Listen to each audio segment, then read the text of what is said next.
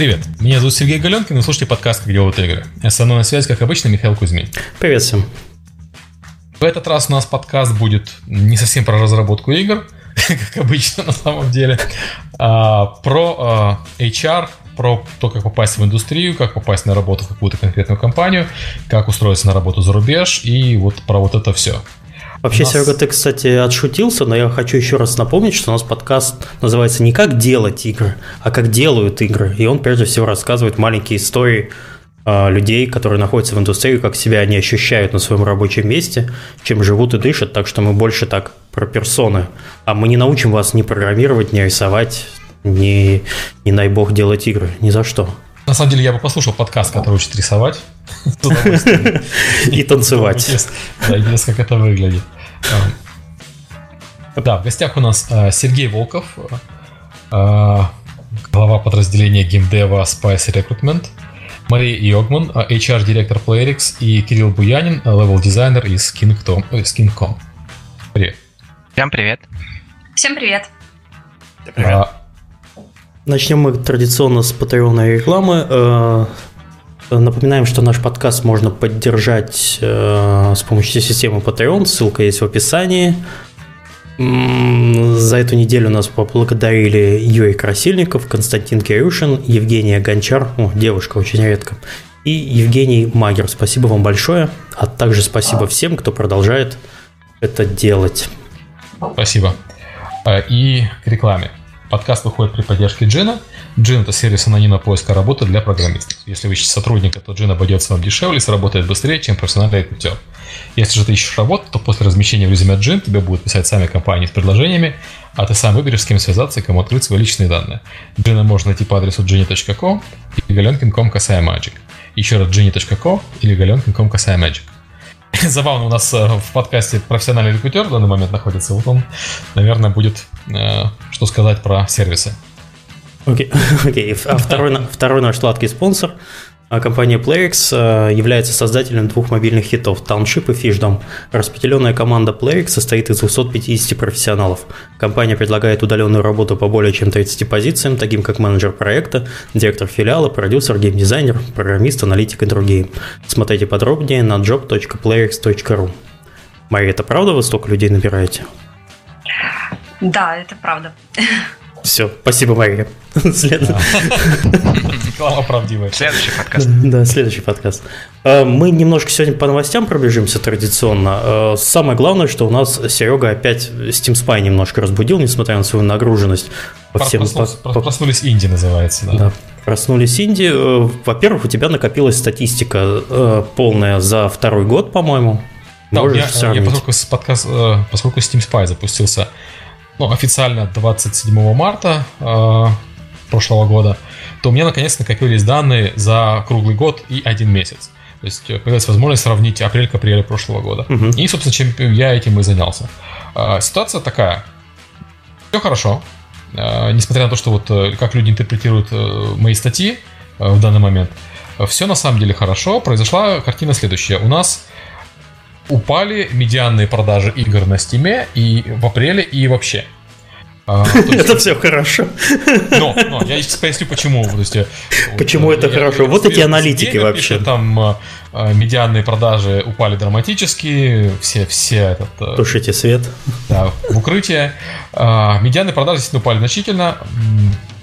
Медианные продажи в апреле прошлого года составляли 5400 в апреле этого года составили 2800. Это для инди Медианное, э, медианное количество владельцев э, игры в средней игры на Steam в прошлом году составлял 32 тысячи, в этом году 21 тысяча. А, то есть, казалось бы, там все умираем, все пропало, но на самом деле ничего не пропало. Дело в том, что у нас э, э, есть хвост, и есть э, топовые игры, есть серединка. Так вот, топовые игры не пострадали вообще. Если посмотреть топ-10 в апреле прошлого года и топ-10 в апреле этого года, разница совершенно незначительная. Более того, даже на самом деле разница у э, топ-30 незначительная. Какого-то радикального падения не произошло. Плюс-минус цифры те же самые в этом апреле, что и в том апреле. А упал хвост.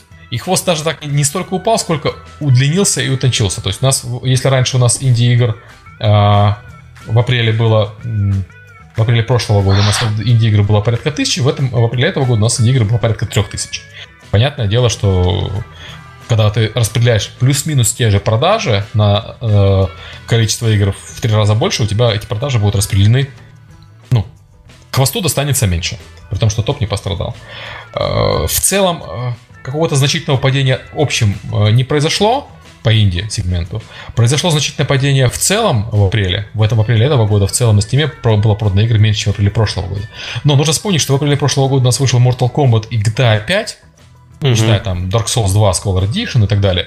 То есть это вполне объяснимо. У нас в этом году не было GTA 5, поэтому не было такого вот сильного драйвера. Но был Dark Souls 3, который стал самым, Dark наверное, продаваемой молодцы, частью молодцы, серии. 800 тысяч на, на ПК.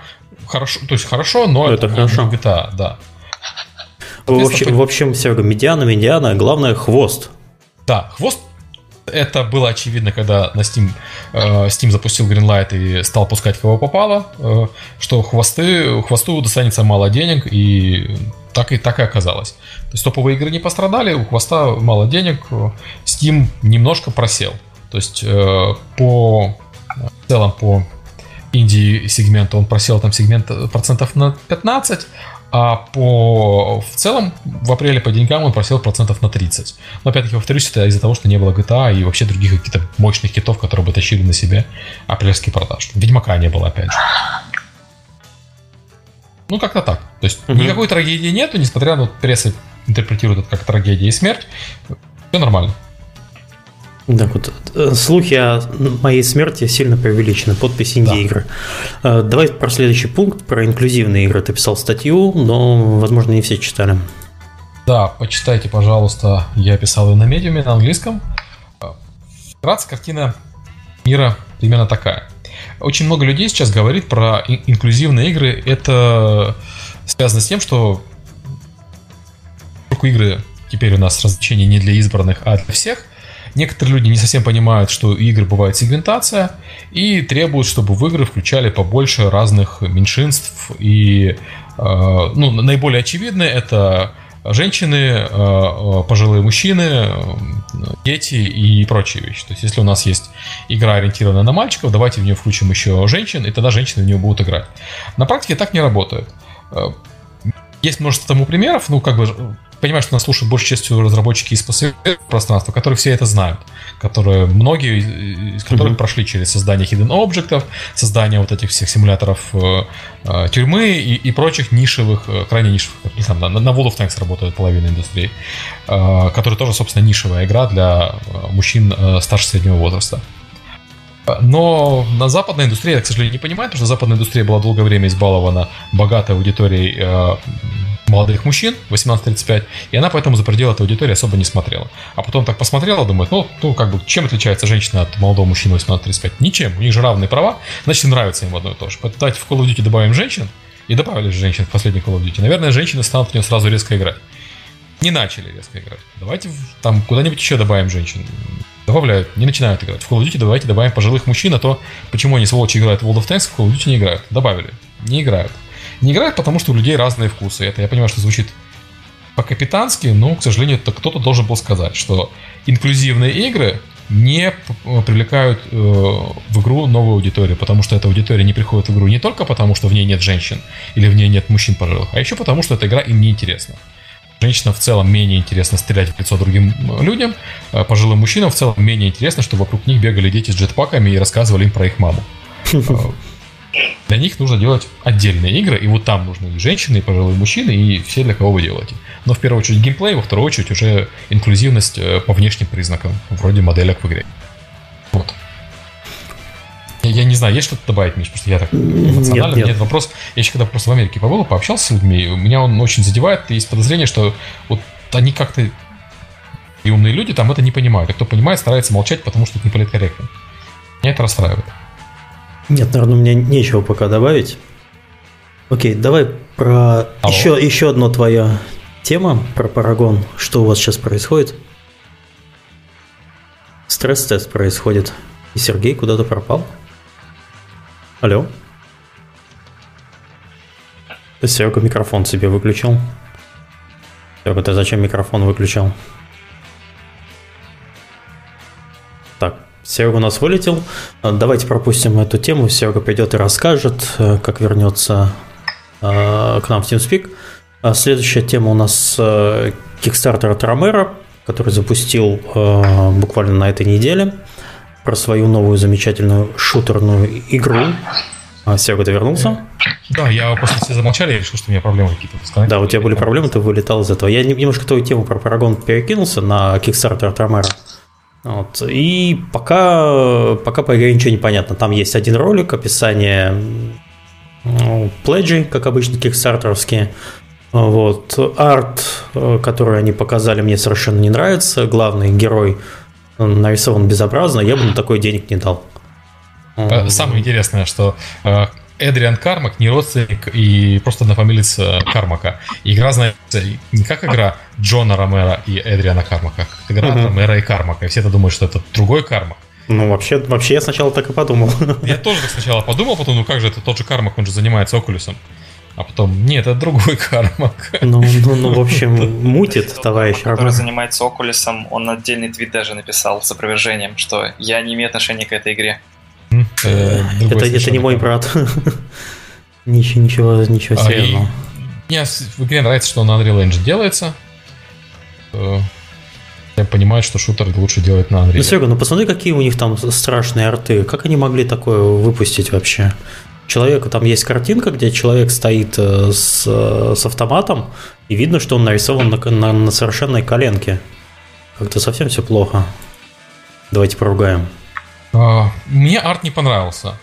И э, предыдущие попытки э, Ромера что-то сделать мне тоже не очень нравились. Ну, знаешь, но с другой стороны, он же действительно талантливый дизайнер уровней. И в Дайкатана, в принципе, с уровнями проблем не было. Ну, в мультиплеерной, по крайней мере, части. Были проблемы со всем остальным. Я в Дайкатану не играл, к сожалению, поэтому мимо меня это прошло. Ну, там она сингловая была очень печальная. А вот мультиплеерная, если правильно помню, она была такая, ну, угу. терпима. Дизайн уровень. Ну, с другой хорошо, э, стороны, конечно, хорошо, что э, шутеры наконец-то возвращаются к истокам с того, чего они начинали. Потому что, видимо, народ уже соскучился, устал от Call of Duty, от бесконечного кинематограф... от бесконечных кинематографичных каруселек. И нужно что-то такое, что... чтобы привлекло или разбудило там старую аудиторию. Ну, знаешь, у нас есть Doom для этих целей. Не для этого. И не только да. Doom, куча. Ну вот хорошо, что вот в этом году, и вот э, еще зависит от того, как продастся Doom. Если Doom вообще хорошо продастся, я э, прям предсказываю возвращение других IP. Еретик какой-нибудь вернется. Не, ну был же этот Shadow, как-то там, который все время был на движке от Duke Nukem. Shadow Warrior, вот его сделали недавно. Да, да. Я когда играл в него, кто-нибудь не играл, вышел он вообще. Как-то, знаешь, это старье. Все, все, все это мимо тебя проходит. Да, ну это на носу Uncharted и куча там более-менее современных игр, да. Кстати, про вот э, мультиплеерный шутер Lawbreaker же показали геймплей и э, сказали, что она будет за деньги, потому что фри мы не умеем.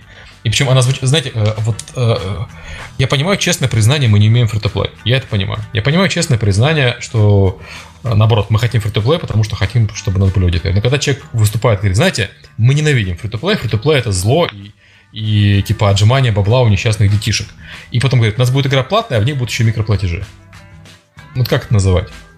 Как обычно, ну, то есть, бизнес. Да, вместо того, чтобы сделать free-to-play, когда игра бесплатная в ней микроплатежи, мы делаем платную игру, и при этом еще ругаем free-to-play, потому что, ну, как бы free-to-play отжимая деньги, на самом деле, потому что free-to-play для лохов, когда можно еще и продать. Вот. А, мне Лобрекис не очень понравился. Миш, ты смотрел? Да, я смотрел ролик, который был от IGN. А IGN — это все, что я видел. Да. да, геймплейный. А, ну, к сожалению, они поиграли почему-то только за один класс, и меня это расстроило, потому что 19 минут примерно одного и того же, а, что происходило, меня не очень сильно впечатлило. Мне он показался похожим очень на Overwatch, а, при этом хуже, чем Overwatch, потому что Overwatch уже есть, и Overwatch как-то повеселее. И я, не, я да. небольшой фанат Overwatch, если что. Ну, да, мы быстро поиграли, наигрались, и очень с тех пор, наверное, до конца бета и не заходили-то. Как-то... С... Ну, да. Угу. Релиз будет, может, поиграем. А... Да, я похвастаюсь, у нас запустился стресс-тест Парагона на этих выходных. Ну, он формально начался в 7 вечера по Москве в четверг и продлится до э, воскресенья до ночи. В этот стресс-тест попасть уже нельзя, извините, но если хотите попасть в следующий стресс-тест, который будет на следующих выходных, то нужно до 1 мая зарегистрироваться на сайте paragon.com. И тогда вас пустят следующий. Вот. Там весело. А, цели этого стресс-теста у вас какие? Проверить нагрузку оборудования или... Не поверишь, ну да. Да ладно.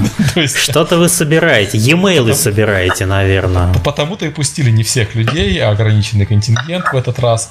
И в следующий раз пустим не всех ограниченный контингент, но то, собственно, тех, кто до 1 мая успеет. Потому что, ну, есть опасения, что сервера сломаются, и для этого делается чтобы проверить, вот, э, на каком этапе они сломаются, скажем так.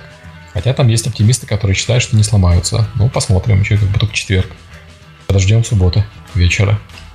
Ну, в общем, если пропустили, регистрируйтесь. Игра явно стоит того, чтобы на нее, в нее попасть.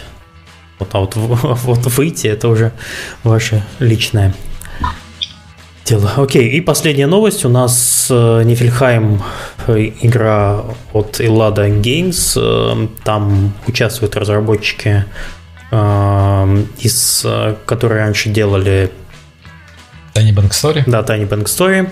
И сейчас она попадает в ранитосов. Сегодня, по-моему. Да, да, они вот должны буквально сейчас запуститься. Я не знаю, может быть, уже даже запустились. А, вот буквально говорили, что на, на, на днях стартует. Смысле, а еще, еще эта игра известна тем, что сын Сергея уже написал про нее обзор.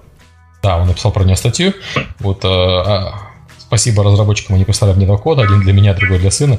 И вот, если честно, я сам даже еще не успел поиграть, а сын уже успел и очень доволен. Вот я завидую. Ей... Такой survival. О, она уже, кстати, в продаже доступна. Отлично. Я завидую Сергею, потому что у него есть теперь кому писать. У него сын подрос, ему самому уже лениво писать статьи про игры, а мне еще дочка только два с половиной года, и поэтому она не может, к сожалению, пока сделать ревью игр и писать статьи. Так что, блин, жду еще десяток лет, и вот будет у меня дочка. Дочка заниматься. начала программировать сегодня. 7, 7 лет решила, хочу учиться программировать. Я давно хочу учиться программировать, но сейчас я поставил там лого а, конструктор mm. простенький, знаешь, я двигай черепашку, вот, программирую, oh, двигай, okay. черепашку. Вот, и это реально там программист в миниатюре, то есть она там 5 минут радуется, когда получила, потом, блин, бегает и орет, почему не получается, почему эта чертова черепашка туда не идет, куда надо. Потом понимает, что было не так, опять радуется. Ну, короче, я, я на себя посмотрел, ну, по сути, со стороны забавно. Я, наверное, не конечно. Окей. А, Давайте к теме перейдем, действительно. Да, для начала традиционно познакомимся с гостями. Сергей Волков у нас был. Это было два года назад. С тех пор, не знаю, изменилось что-то, Сергей? Или нет? Сергей Волков все тот же. Все тот же бородатый, все правильно. Волосатый, бородатый, руководитель рекрутеров, да. Ну, что обо мне рассказать? Я, получается, занимаюсь подбором людей больше 10 лет, подбором людей в геймдев, получается, 5 изнутри спайса вся эта практика у меня развивается. В, собственно, в мои обязанности входит рекрутмент, непосредственно руководство команды рекрутеров. Сейчас геймдев, геймдев подбором занимаются там 7-8 человек в компании. Ну и я являюсь тем человеком, который достает, собственно, компании. Там, не знаю, выйдет новый человек, например, в Epic Games, и я начинаю ему писать, что у вас есть вакансии в Берлине, давайте поработаем. Надеюсь, что он мне скажет «да». Вот, так что тут у меня ничего не изменилось. Ну, и так, так вот ты зачем в подкаст пришел, на да, Серегу да, давить. Да-да-да. Правильно. Был Сергей Орловский в подкасте, и мы потом заключили договор с Невалом. Поэтому в этот раз тоже, надеюсь, чем-нибудь подпишем. Вот. Естественно, будем на DevGAM, будет у нас стена вакансий. Приходите все, кто ищет работу. Тут уже наша помощь непосредственно не нужна. Можно будет просто почитать объявление, откликнуться, а мы можем просто дать живую уже какие-то советы по резюме, кому отправлять, что лучше писать, как лучше говорить. Будет мои рекрутеры на месте, буду я.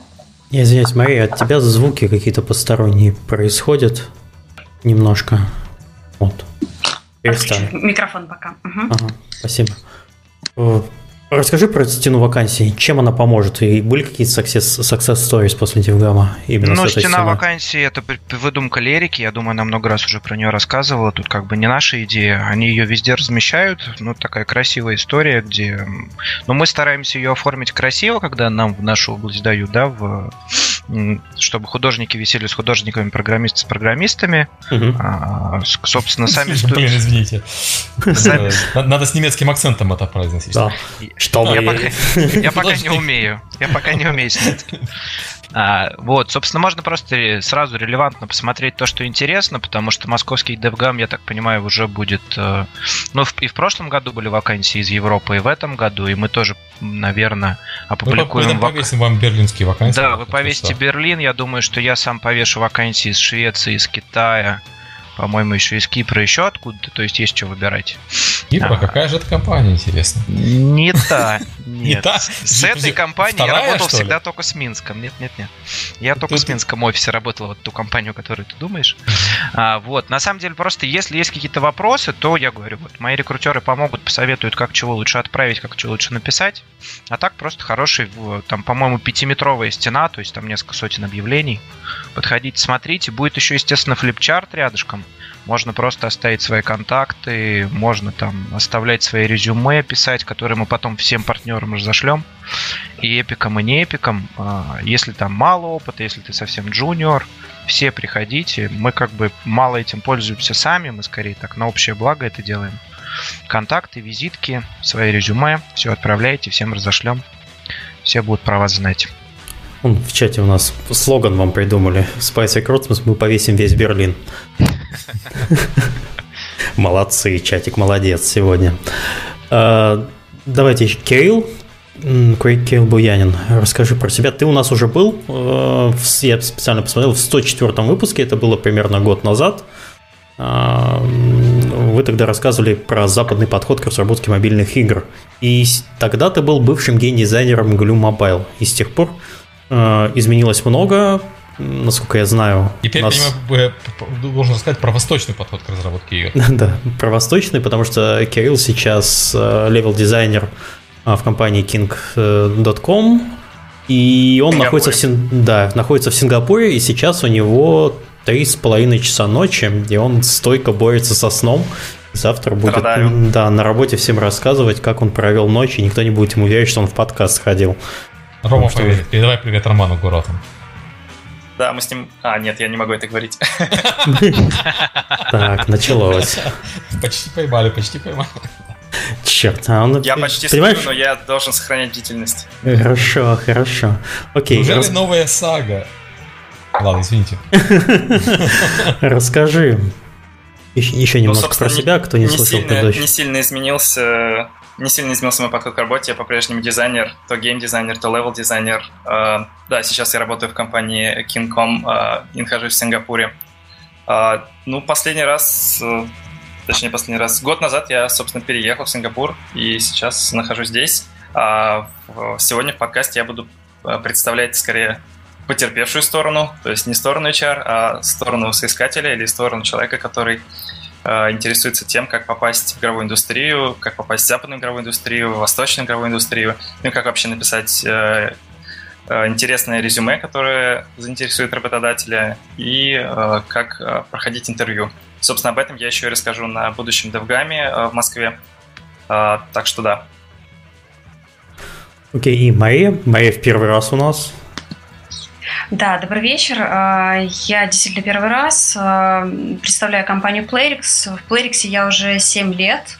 Чуть побольше а, начинала с позиции HR-специалиста. В общем-то, коснулась практически всех процессов, которые связаны с HR, не только рекрутинга. И когда я пришла в компанию, было, наверное, около 30 человек. Был только офис в Вологде.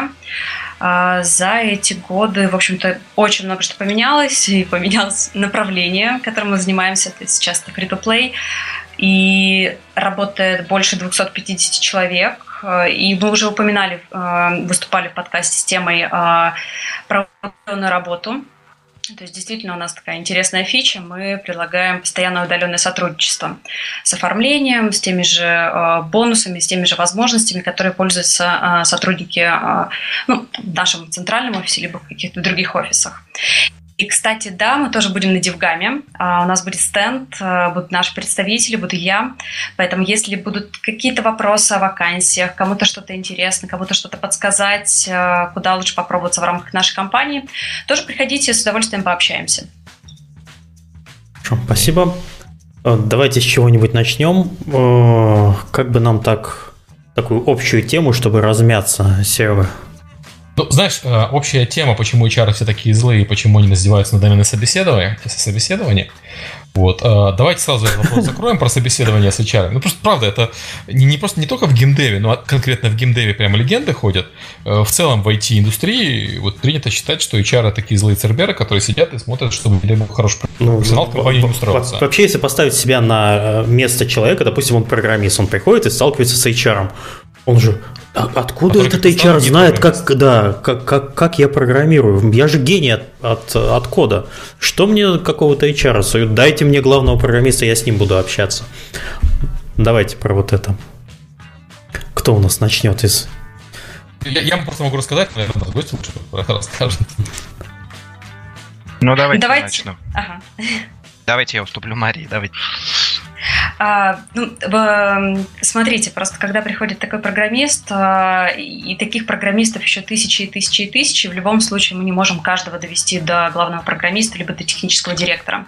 Да, соответственно, есть какой-то процесс, а, выстроенный, как кандидат попадает в компанию, какие этапы он проходит, прежде чем ему будет сделан финальный офер. То есть, как правило, это мы либо сами находим специалиста, либо э, нам присылают резюме, которое при, э, проходит первичный скрининг. То есть мы смотрим ну, вот, э, на какое-то соответствие тем требованиям, которые мы предъявляем кандидату.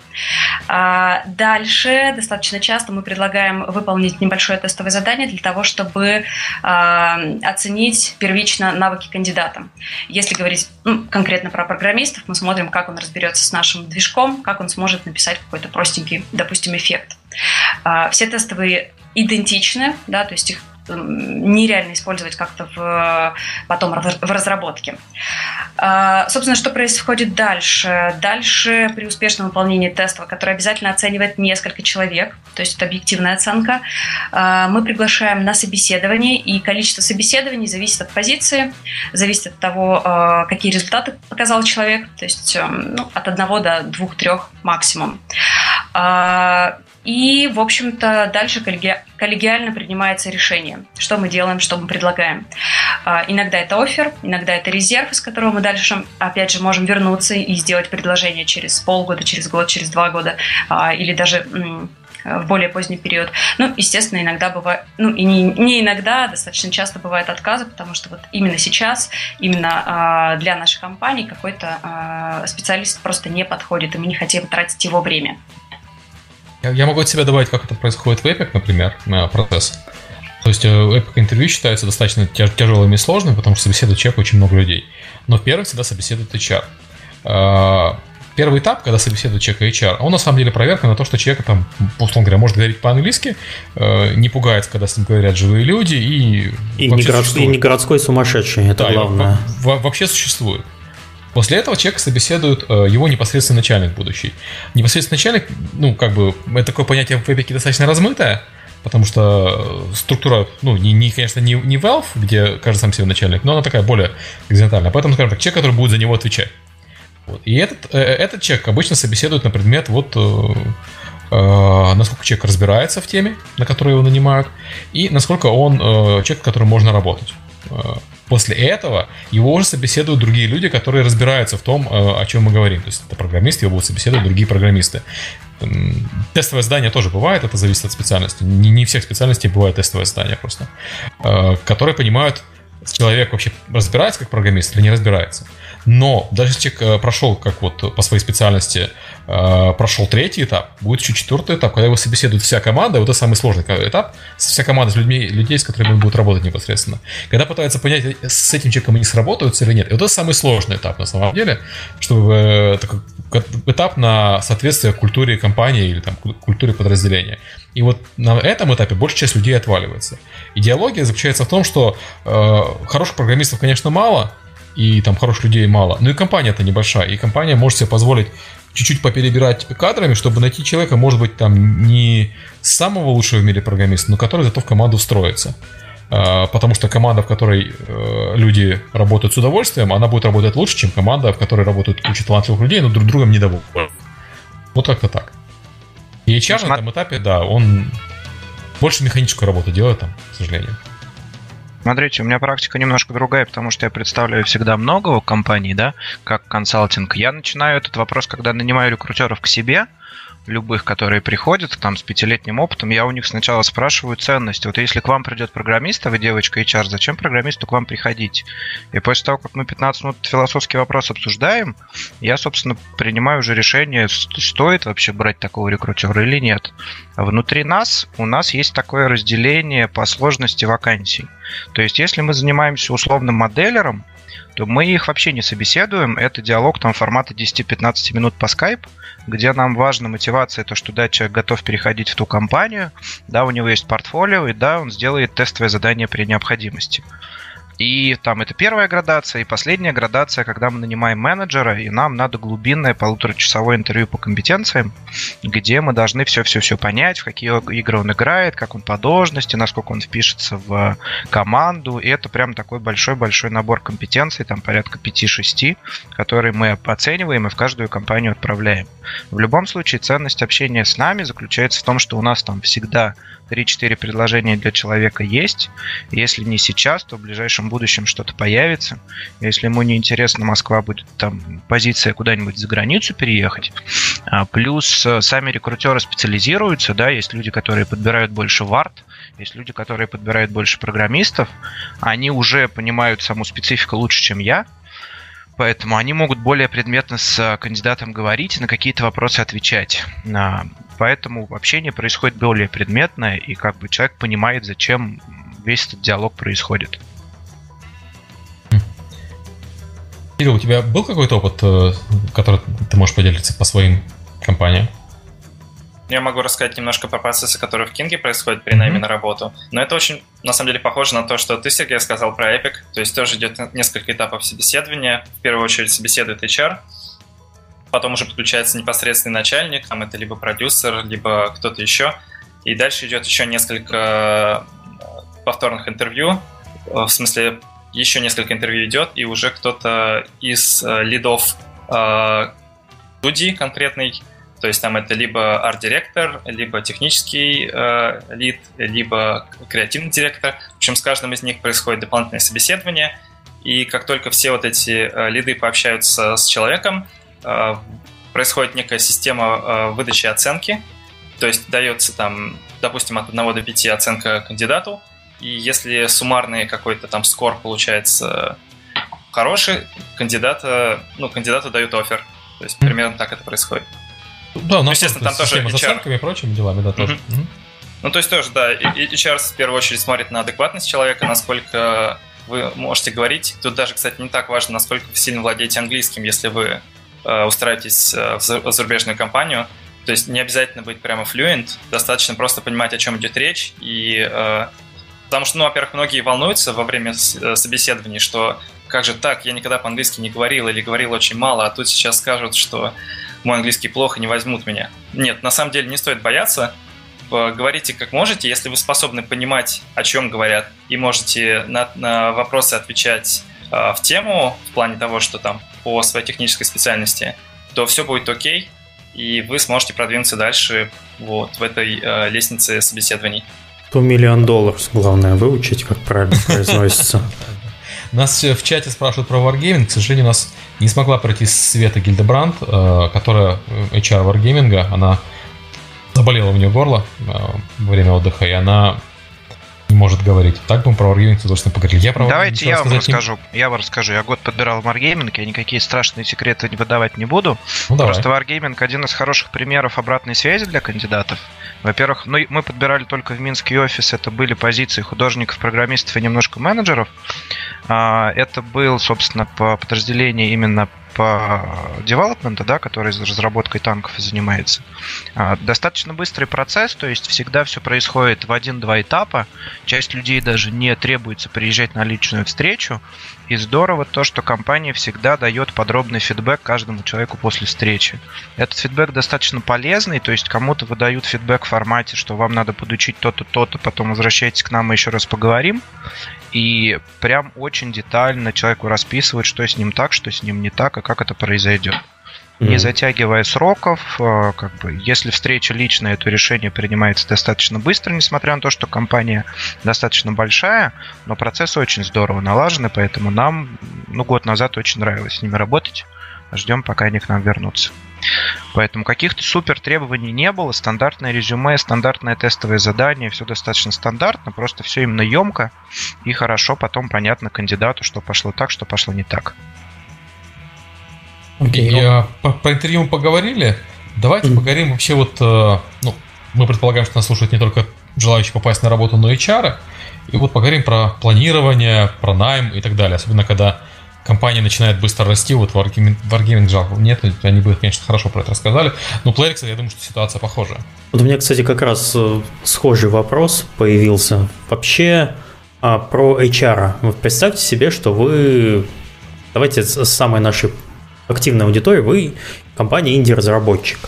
Вы ищете людей. Вначале этим занимается ну, основатель компании все лично собеседование с ним. И в какой-то момент э, человек понимает, что у него уже не хватает времени, либо желания заниматься отсеиванием кандидатов. И вот как появляется первый HR в компании, мне вот это тоже интересно. И как его себе найти, э, этого HR, и как ему доверить, потому что многие люди считают, я знаю даже компании, крупные компании, в которых до сих пор какие-то собеседования проводятся лично основателями компаний. Может быть, мои расскажут как раз про момент становления. Ты же говорила, что начинала в компании, когда это было 15 человек или 30? А, да, я начинала, когда было 30, но в то время уже был HR, то есть я uh-huh. даже не знаю, когда было принято решение найти первого человека. И мне кажется, достаточно часто э, такой человек появляется в компании на функцию HR, рекрутер и офис-менеджер. Да, то есть человек, который просто очень да, сильно часто совмещают, да, совмещают угу, с офис-менеджерами. Да, абсолютно верно. И э, то есть понятно, что его нужно обучать, понятно, что, скорее всего, первым человеком придет тот, кого ты знаешь лично. То есть ты подберешь, может быть, не возьмешь именно опытного, ну вот, например, в Вологде нам негде было взять опытного рекрутера из геймдев. У нас mm-hmm. нет других, не было других геймдев-компаний, а, поэтому в любом случае находили просто подходящих людей, которых обучали. А, и, собственно, сейчас также происходит. Все HR, которые работают в нашем центральном офисе в Вологде, это люди, э, которых мы нашли, которых, э, по которым мы поняли, что они подходят Э, мы их обучаем, развиваем, и, в общем-то, они показывают хорошие результаты. Э, и по поводу, еще хотела уточнить, э, личных собеседований с собственниками. Они у нас есть до сих пор. Естественно, не на все позиции, естественно, только на какие-то очень ключевые позиции, но они, тем не менее, сохраняются. Окей. Okay. Сергей, ну, смотрите, из, из моего опыта, да, сейчас вот мы работаем, например, с небольшой инди-студией Speaklodge, может быть, кто-то слышал. И до этого тоже был опыт там с мобильными студиями и так далее. И здесь, на, на самом деле, вот, вот с этого момента, когда все растет, надо понять, насколько и сколько бюджет вообще на рекрутмент у компании есть. Потому что если это подбор одного, двух, трех человек в месяц, то рекрутера брать в штат на зарплату будет дорого, и лучше как-то другими силами mm-hmm. это обходиться, потому что, ну, профессиональный рекрутер особенно в Москве или там где-то рядом, это реально... Ну, как бы рекрутера из геймдева, в принципе, мало, мало вариативности достать прям хорошего опытного а человека без опыта вы просто больше потратите на его обучение, на все остальное. То есть здесь надо именно ловить тот момент, когда подбор будет активный, тогда это будет полноценная функция. Иначе можно нанимать фрилансера, можно поручать там руководителям отделов, можно выдавать эти еще какие-то задачи кому-то и там грамотно их распределять. Я как раз вкладывал в этот вопрос, э, ну как бы суть найма в перспективе на несколько месяцев. Потому что неопытному рекрутеру дать задачу за 2-3 недели закрыть вакансию, он ничего не закроет, потому что он не поймет ни специфику, никого искать, нигде искать, и как бы весь ваш ну, проект вакансии, полетит. которых ты за 2-3 недели просто физически не сможешь закрыть, потому что на них надо переманивать людей из других компаний, а у них там как минимум две недели нужно, чтобы там дела закрыть. Иногда из других городов и стран, да, еще да. надо переезжать потом при этом. Поэтому скорее я бы собственников э, предлагал рисовать такой некий там пайплайн по срокам. То есть у нас вот есть вакансия, когда мы хотим, чтобы человек вышел там через три месяца, значит, нам надо начать его уже сейчас искать прям срочно. Потому что просто, чтобы выйти ему нужно месяц, там несколько недель, месяц, чтобы его найти. А, и вот если количество этих вакансий большое, тогда уже брать человека на полноценную эту функцию. На собственников, а, наоборот, лучше оставлять только финальную встречу, когда он будет принимать какое-то финальное решение. А так а, разумнее это оставлять в видении там тем лидов, отделов, которые просто, ну, они будут хотя бы специфику понимать и э, собственные требования к человеку тоже им будут виднее.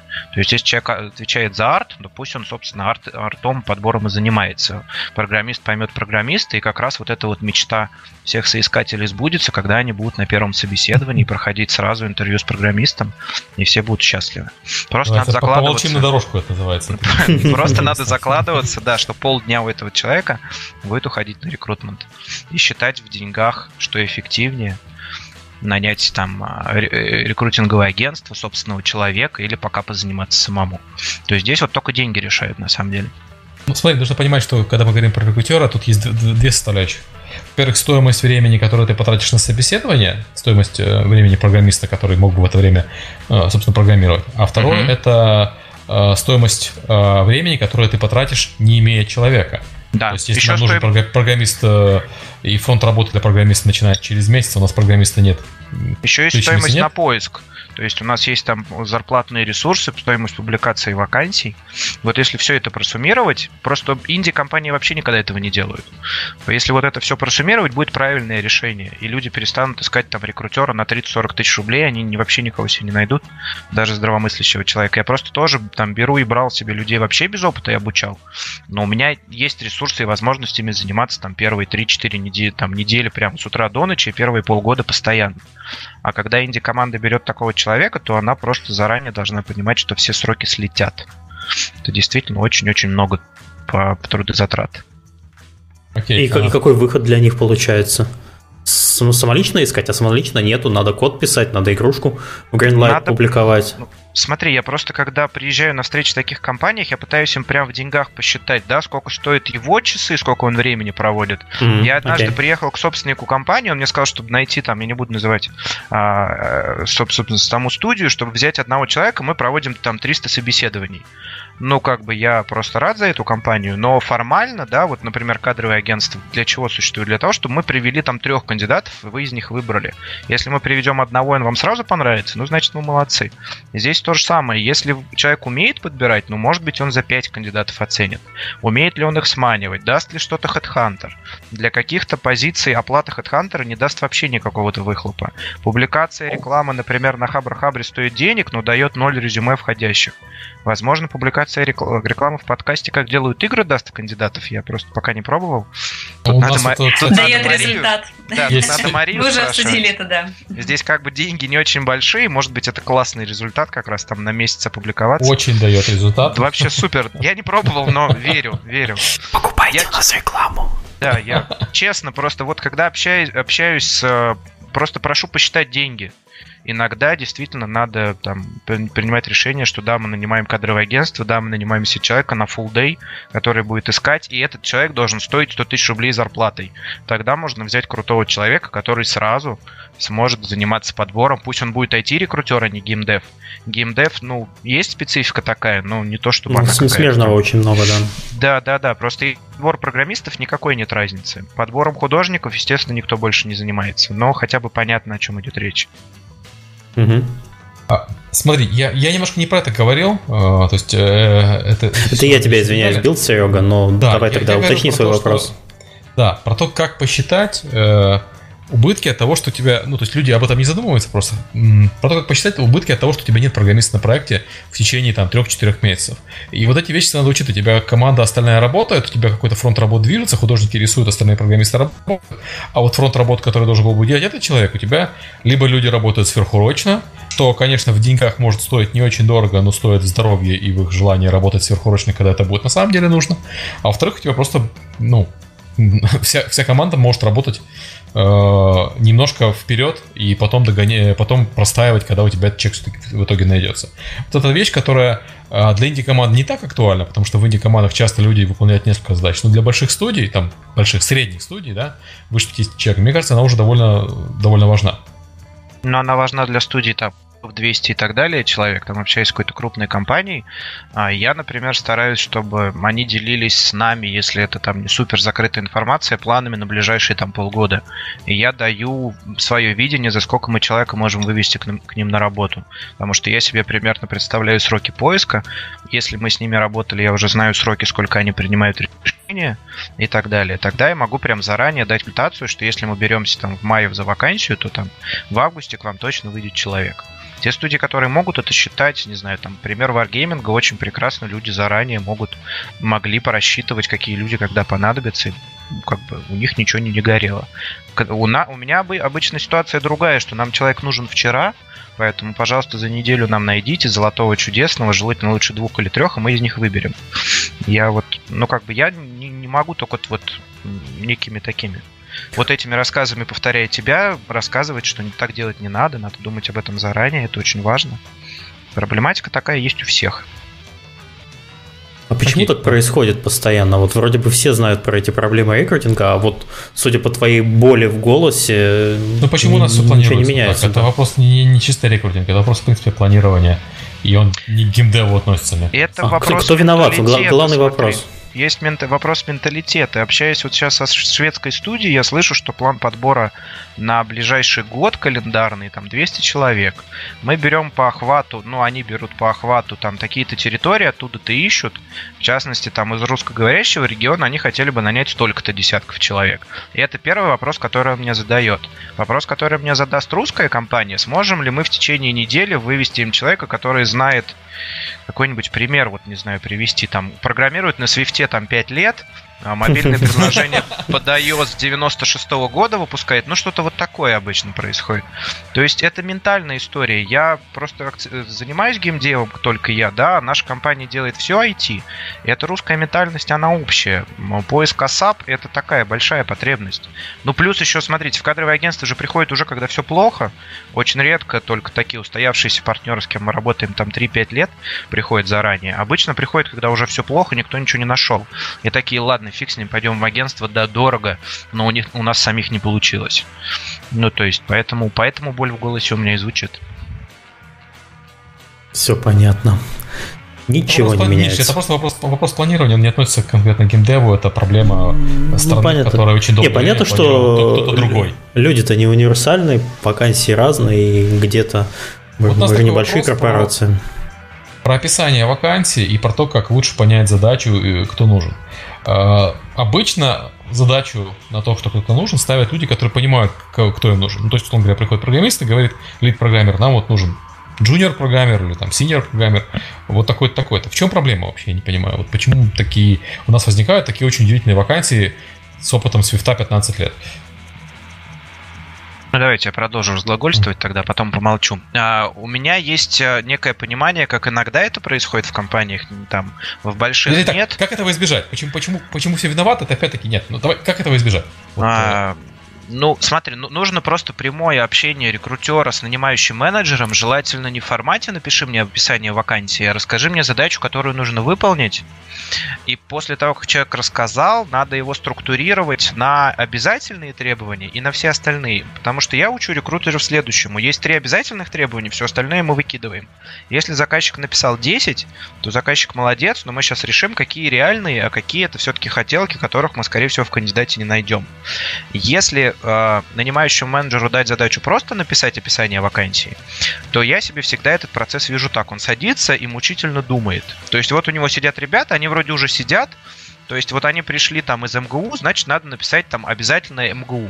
Они отработали там три года с этой технологией, значит, она обязательно. Применяется она в проекте или не применяется, никакой разницы нет. Если же идти от подхода задачи, то немножко все меняется, да, то есть так технологии вот у нас есть такой, поэтому вот это для нас обязательно, потому что с первого дня надо вот это знать вещь, которая у нас там дополнительная, мы ее обучим человека за месяц, поэтому мы не будем этого требовать, и кандидат за счет этого будет дешевле. И вот в этой коммуникации рождается обычно истинное описание. То, что описание нам обычно присылают, и то, что мы потом обсуждаем, они могут вообще никак не соответствовать. Поэтому там то, что опубликовано на сайте компании, иногда очень далеко от реальных требований к кандидату. Это как банальное звание, знание английского языка на свободном уровне, а надо просто переписку. И все люди, там, которых не очень высокая самооценка, боятся отсылать свое резюме, потому что не уверены в собственном английском. Или завышенное знание по технологиям. Там 5 лет PHP достаточно двух лет и одного хорошего проекта. Но вот куча нюансов на самом деле бывает. Она вот идет на самом деле из-за мискоммуникации между HR и бизнесом обычно. Окей, то есть просто, просто лучше общаться. Да. Мария, есть что добавить? Вот вы же а... внутри компании работаете, как у да, вас процесс проще... понимания нам проще, потому что мы работаем внутри компании, у нас достаточно типовые вакансии. То есть, допустим, мы ищем много программистов, мы ищем много художников, много геймдизайнеров. Не, подожди, и... тут может создаться впечатление, что вы их вилами разгружаете. Ну, как, как это много программистов? Э, дело в том, что в прошлом году рост компании произошел в два раза, и сейчас э, такой рост сохраняется. Э, каких-то уникальных, редких, редких, редких позиций появляется достаточно редко, не часто. Да, и, соответственно, всегда есть возможность подойти и уточнить максимально подробные требования по этой позиции к непосредственному руководителю. Ну и какая-то корректировка идет после первичной работы там, с кандидатами по новой позиции. То есть ну, вот всегда можно это отладить. Угу. Пожалуй, все. Окей, а. У нас уже шутка есть по поводу того, как я говорю. Окей, после каждого гостя надо, наверное, избавляться от этого окей. паразита. А, окей, да, Миш, окей. А, есть а, понятие, да, hard скиллы и soft скиллы, иначе говоря, технические компетенции и личностные компетенции. Как формулировать технически, мы примерно поняли. А, как подходить к личностным компетенциям, особенно когда речь идет про программистов, и э, там не в обиду будет сказано, как сам программист, но многие люди говорят, ну, чтобы человек был хороший, вот как бы, и, и окей. Свитер был чистый у программиста. Ну, то есть очевидно, что люди технически подкованные, они э, самые лучшие специалисты именно по личностным характеристикам. Есть просто разница подходов, на самом деле, да. То есть, вот когда мне говорят, чтобы человек был адекватный, я стараюсь понять, в эту адекватность что-то вкладывается, да, типа то, что там человек не маньяк, он от него не пахнет, не знаю, он там моет голову перед собеседованием, или это какой-то набор. А всегда помогает знание клиента на протяжении месяцев и лет. Мы составляем некую корпоративную компетенцию, которую оцениваем. Да, кому-то важно, чтобы человек постоянно играл в соответствующие продукты, там, в мобилках, на мобильной. Программист, не программист, геймдизайнер, художник, неважно. Кому-то важно, чтобы он был такой командный игрок, он проводил время с командой, был во все это дело вовлечен. Есть компании, которые работают, но я обычно сравниваю это с банками, когда им все равно на личные качества. И мы так и делаем, мы не оцениваем личные качества, нам роли это никакой не играет. Поэтому вот прописка корпоративных, прописка плохое слово, корпоративных компетенций и компетенций под конкретного руководителя обычно, если эта информация есть, то она помогает рекрутеру прям точечно оценить человека, вот для чего, собственно, это собеседование есть. И потом все эти выводы сделать. Некие там кейсы, проективные вопросы ты человеку даешь, все выводы про него делаешь, и плюс-минус знаешь, впишется он в команду или нет. А пока я там, рекрутеры со мной работают там первый год-два, я прихожу на все собеседования именно для оценки вот этой корпоративной компетенции. Когда мы начинали работать, например, с Zeptolab, у них был там набор качеств, когда было понятно, впишется человек в команду или нет, и я приходил на все интервью, чтобы понять, впишется он или нет. Когда мы работали с ними там полгода, я научился всегда это оценивать, и если я говорил, что да, он впишется, да, потом с той стороны из компании приходил, да, ты прав, человек впишется, и потом мы уже спорили по поводу там а, насколько, собственно, hard skills попадает в тех технологий, насколько человек справится. То есть это такой отдельный кусок интервью. А вот а, те самые личностные компетенции, как у вас, как их принято оценить, как, наверное, правильно их оценивать? Ну, то есть я могу сказать, как, как мы оцениваем, мы, собственно, с Кириллом это обсудили, это пятибалльной системе, на основании системы экспертных оценок, так называемая, по итогам собеседования кучи народу. Но вот как, какой у вас подход? Ну, У вас прежде... в Playrix тоже интересно. Прежде всего, мы как бы формулируем, э, уходим от слова адекватный, коммуникабельный, каким-то конкретным словам даем ему определение, потом делаем некую шкалу. А, просто формат да, нет не очень подходит, правильно именно шкалирование, да, хотя бы там трех-пятибальная система как-то выстроена. А дальше именно там подгонка по, там, по проективным и кейсовым вопросам. Если два человека собеседуют, то получается более-менее объективная картинка. Ну, когда мы работаем с компанией полгода-год, достаточно просто понять, насколько он впишется. Есть какие-то формальные вопросы, которые вроде к работе не относятся, там типа, как человек, какие у него есть хобби, там, насколько он активный. И вот уже из этого какие-то простые вещи выстраиваются. Да, с программистами есть люди со звездной болезнью, есть люди, которые там любят работать в команде, распределять задачи, есть люди, которые любят смотреть стену в углу и никого не трогать, и чтобы их никто не трогал. То есть в разные компании, в разные команды внутри внутри компании вписываются разные люди. И где-то это там одна-две компетенции, где-то это там 4-5 компетенций. То есть от компании сильно зависит набор качеств, которые нужны, качество, опять-таки, тех компетенций, которые основные, какие дополнительные. Как-то так. Можно добавить? Да. А, например, вот, а, да, я соглашусь с Сергеем, а, очень сильно зависит от компании. А, например, у нас в Кинге очень а, сильно влияет именно личностные какие-то данные для того, чтобы устроиться на работу. Кумовство. То есть смотрят... То что? Кумовство. Нет, нет, нет. Больше роль играет э, не, даже не столько ваш опыт, сколько э, именно человеческие какие-то качества, то есть стремление... Э, Подожди, не говори такого, не говори такого, иначе сейчас вас забросают. Я ничего не умею, но я клевый парень и хочу работать, делать игры. Вот вот ни за что. Вот Нет, тут надо ну, быть очень осторожным. должны быть какие-то навыки, не просто же так. Э... Нет, ну, вот просто ты сейчас пытаешься поставить выбор, вот кого вы возьмете? интроверта-программиста или такого слабенького джуниора, то есть ну, опытного программиста со скиллами, или слабенького джуниора, ну он просто клевый парень. Вот, давай, вот давай ваш, ваш моральный выбор. Нет, здесь У Кирилл про есть... другое говорит, про формат скорее Valve. То есть мы изначально видим условно портфолио человека, увидим код или проект, в котором он работал, и априори понимаем, что вот это качество у него есть, но особенно портфолио художника. Угу. То есть мы видим, что стилистика подходит. А дальше мы включаем вот эту HR-фигню, которая никому не понятна. Человеку может быть совершенно непонятно, что мы спрашиваем, зачем мы эту ерунду спрашиваем. Но человек пришел на собеседование, мы спрашиваем, какое хобби у него, в какие игры он играет. А сколько бегемотов в автобус маркетинг. Нет, нет, это, это Google уже признал, что эта фигня не работает. То есть мы зовем маркетингового директора начинаем спрашивать, в какие игры он играет, сколько часов, какие у него любимые жанры и почему. Человеку тяжело понять, нафига мы спрашиваем это на интервью, он тут свое время драгоценное тратит. А, но как бы это некий набор, который мы составляем под клиента. То есть когда клиент новый, я прям составляю вопросы, которые нам надо спросить, понять и узнать, зачем. И мы даже потом кандидату, скорее всего, не скажем, что мы на самом деле выявляли, что мы спрашивали, он и не поймет. Но как бы клиенту мы можем обоснованно сказать, что вот для вас мы спросили, выявили, вот это есть, вот этого нет. А то, что он умеет там рисовать, умеет что-то делать, ну это мы увидели уже заранее. Mm-hmm. Мы как рекрутеры Вопрос не умеем про... этого понимать.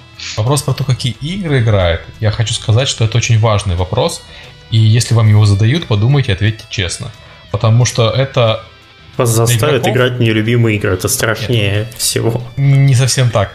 Для игроков а работают в игровых компаниях в большинстве своем игроки, это самый простой способ оценить, э, понять, что за человек, это то, в какие игры он играет. Я не говорю, что там какие-то личностные характеристики. Условно говоря, если вы делаете, там, возьмем, к примеру, игру про танки, и приходит человек, который очень любит сюжетные игры, а мультиплеерные игры не очень любит, возможно, ему будет не так интересно работать над игрой на протанке. Это не, не значит, что он плохой специалист, что он плохой программист, что он плохой художник или еще что-то. Просто нужно понимать, что работа э, в геймдеве, она тяжелая, и придется проводить очень много времени, делая одно и то же, ну, не одно и то же, но работа над, над одним и тем же проектом. если этот проект сам по себе тебе не интересен, то человек, которому это не интересно, он раньше перегорит и раньше уйдет э, из компании, чем человек, которому, который горит именно этой темой. И это, как, как бы это ни звучало, ну что, я же профессионал, я же, я, я же все могу. Ну, все-таки хотелось бы, чтобы когда нанимают человека, чтобы человеку эта работа тоже нравилась, а он не просто там пришел и вот, э, работал ради денег. Да, но это как бы отличие подбора, когда мы подбираем в банке от подбора дев. В этом как бы ключевая разница и есть. Просто посмотреть проект недостаточно. Ну, кстати, самый частый ответ, что люди играют в игры, в игры от Blizzard, по моей общей статистике, они вот это все перечисляют. Да, очевидно. Да. Но просто в том, что я и мои рекрутеры, мы можем задать вопросы потом дальше. То есть я заставляю их играть, я сам играю во все, заставляю их играть хотя бы в проекты, над которыми мы работаем, а и, и понимая, о чем это там, в чем там, где что сюжетное, где PvP, где MOBA и так далее. И просто ответить на вопрос, я играю вот в это, недостаточно. Мы потом спросим, почему, что вам нравится, сколько часов, и соврать не очень получится, поэтому да, пожалуйста, лучше говорите правду. Волков сам геймер, и поэтому он вас зажучит сразу, да. поймает на вранье. Не стоит так делать. Мария, у вас как там? Да, давайте я тоже поделюсь опытом. А, на самом деле мы тоже обращаем внимание на две вещи. Во-первых, чтобы технический специалист э, соответствовал тому, что мы ищем. И нам очень важно, чтобы э, человек соответствовал по культуре. То есть мы ищем людей, которым будет комфортно в нашей компании, с которыми нам будет комфортно. И если есть какие-то сомнения, даже несмотря на то, что какой бы сильный специалист ни был, мы, скорее всего, просто не будем нанимать.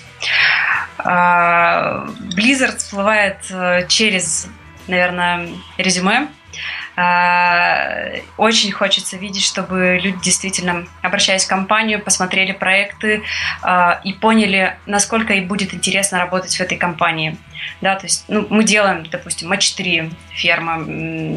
Если эти жанры не интересны, если не хочется с ними никак э, соприкасаться, не тратьте свое время, не тратьте время рекрутеров, которые с вами общаются по таким вакансиям. Есть, я повторюсь, если человеку не нравится то, чем занимается, то лучше, чтобы он занимался тем, чем ему нравится. И э, я понимаю, что звучит там немножко по-снобистски, но в игровой индустрии такое количество вакансий, что найти компанию, которая делает игры, которые тебе нравятся, в принципе, несложно. Может быть, сложно найти такую компанию, я не знаю, там, в Ростове или в Вологде, ну, есть возможность работать в глобальном интернету, плане. Есть релокация, да, и э, есть очень много студий, которые занимаются тем, что вам тоже было бы интересно. Вопрос про тестовое задание вот постоянно люди на них жалуются, что вот э, дали тестовое задание, потратил кучу времени, сделал.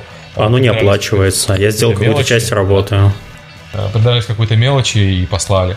Вот. Э, есть какой-то у вас подход по тестовым заданиям, какой-то единый, вот, условно говоря, стандарт? Или вы просто на, на месте решаете, вот лид-программер хочет оценить э, человек, насколько понимает Swift, и поэтому тестовое задание отдал сейчас там быстренько на Swift набросать, чтобы понимал, понять, понимает он вообще что-то или нет.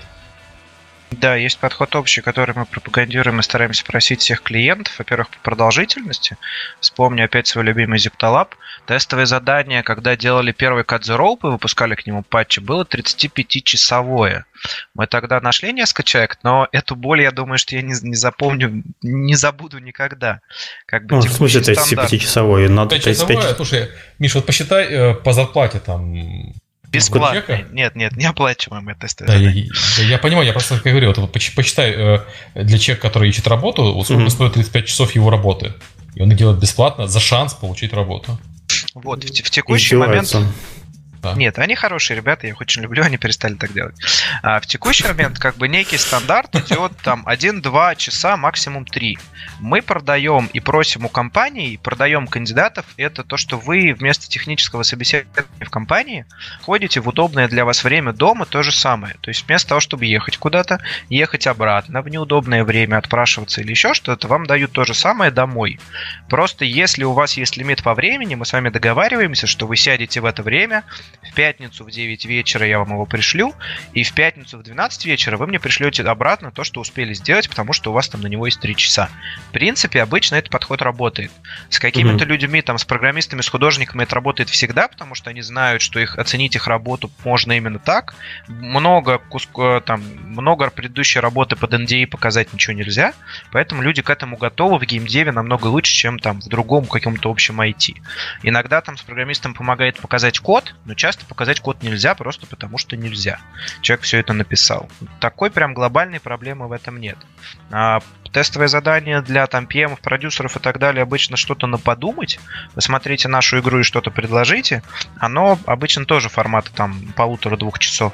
В случае, если задание дает студия, которая потом включит что-то в игру, мы об этом заранее предупреждаем, либо есть какой-то документ, либо нету. Если вас не нанимают на работу и включают игру, работа будет вами оплачена, и мы как агентство это гарантируем. Если компания вас подведет, оплатим мы. Ну как бы мы давно уже с этим работаем, поэтому проблем уже давно никаких не возникает. Okay. Мария? Окей. Давайте я продолжим. А, у нас а, выдача тестового задания зависит от позиции. То есть, если мы говорим про все, что связано с артом, то, естественно, здесь не требуется тестовое задание, мы ищем профессионалов, которые могут показать портфолио. И портфолио ну, всегда есть. Что-то закро- э, закрыто, NDA, а, что-то не, в любом случае не закрыто, было нарисовано для себя, и оно показывает уровень. И в этом случае мы обычно даем не тестовое, мы даем а, какую-то реальную задачу с проекта, и она будет оплачена оплачена, если она принимается. А, по поводу программистов, э, геймдизайнеров, э, аналитиков, э, техподдержки и так далее, то есть действительно здесь есть тестовые задания однотипные. Они позволяют сравнить по критериям разных кандидатов и составить объективную оценку. Без них, без тестовых заданий, а, с учетом того, что мы ищем в разных городах а, достаточно массово, нам сложно будет сделать какие-то выводы, поэтому сейчас э, все-таки мы предлагаем такие тестовые. И у вас какой-то опыт есть по тестовым? А, у нас бывает, что одно тестовое задание дается, иногда бывает, что два. Если э, на какой-то конкретный проект человек э, собеседуется, на какой-то конкретный, точнее, он, э, ну, компания рассчитывает, что он подключится к определенному проекту, ему могут дать тестовое задание, которое будет максимально приближенно к тому, что он будет делать в будущем. А с, насчет сроков, э, примерно две недели дается на тестовое задание. То есть э, HR предварительно спрашивает, с какого дня э, удобно начать э, работать над тестовым, после чего э, присылает его и идет после этого э, двухнедельный отчет, то есть в течение двух недель будет дедлайн по самому заданию. А в реальности его сделать можно за 8-10 часов, то есть один рабочий день. Ну, то есть никто 35-40 часов, я понимаю, что 35-40 часов задания бывают тестовые, но обычно они на прям дорогие специальности, где много-много денег и большие ставки скажем так, на базовые специальности, на, на, на джуниоров никто, по-моему, такие сложные задачи не дает. А вы как-нибудь даете понять кандидату, что на его же должность сейчас э, там 50 человек претендуют, и мы всех их рассматриваете? Или какие-то такие моменты не раскрываются? ну, как, понимает, что не один. Как, какого конкурса как бы заранее неизвестно, но то, кто спрашивает, мы обычно говорим, но ну, понятно, что человек не один. Мы, просто есть некое сравнение, то есть если мы уже работали, можно задать некий там некий шанс, насколько ваш опыт реален. Но тут, если у человека очень большое желание, бывает как бы наоборот. Бывает, что мы оцениваем там портфолио, говорим, что нет, сюда вы не подойдете, и человек просит, дайте мне тестовое, я сделаю, и вдруг оно понравится больше, потому что я как профессионал прокачался. Такое бывает. Mm. Я, не счит, я не считал корреляцию потом, насколько это реально срабатывает, но такие люди бывают. Такой вопрос, давайте пойдем чуть дальше. А, вот что люди хотят знать о компании до того, как они нанимаются? Понятно, что кто- кто-то погуглил в интернете, если компания более-менее известная, то про нее и так все знают. А что спрашивают обычно? Что, Давайте начнем с Кирилла. Да, да. Что, простите? Что люди хотят знать о компании, когда а, нанимаются? Если там обеды бесплатные. Ну, я могу только со своей стороны сказать, какая меня информация интересует. А, ну, то есть, а, прежде всего, а, мне, мне интересует, а, насколько интересный будет проект, потому что это самое важное, то есть это чем, то, чем я буду заниматься, поэтому я максимально стараюсь уточнить у HR, ну, когда я пытался до этого устроиться на работу, я старался максимально уточнить, какой именно проект будет, в каком он будет жанре и так далее. А, когда-то мне отвечали, когда-то мне не отвечали.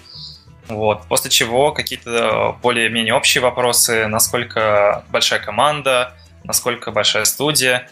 Пару раз я спрашивал что-то про обеды. А, ну, то есть довольно... Мне кажется, это очень сильно зависит от кандидата. Иногда а, меня знакомый спрашивал, например, «А есть ли у вас музыкальные инструменты в студии. То есть его волновало вот такое. Поэтому, мне кажется, это довольно индивидуально. Я от себя хочу сказать, у меня есть любимый вопрос, который я всегда задаю на собеседованиях. Э, это кем, как выглядит ваша компания через 5 лет?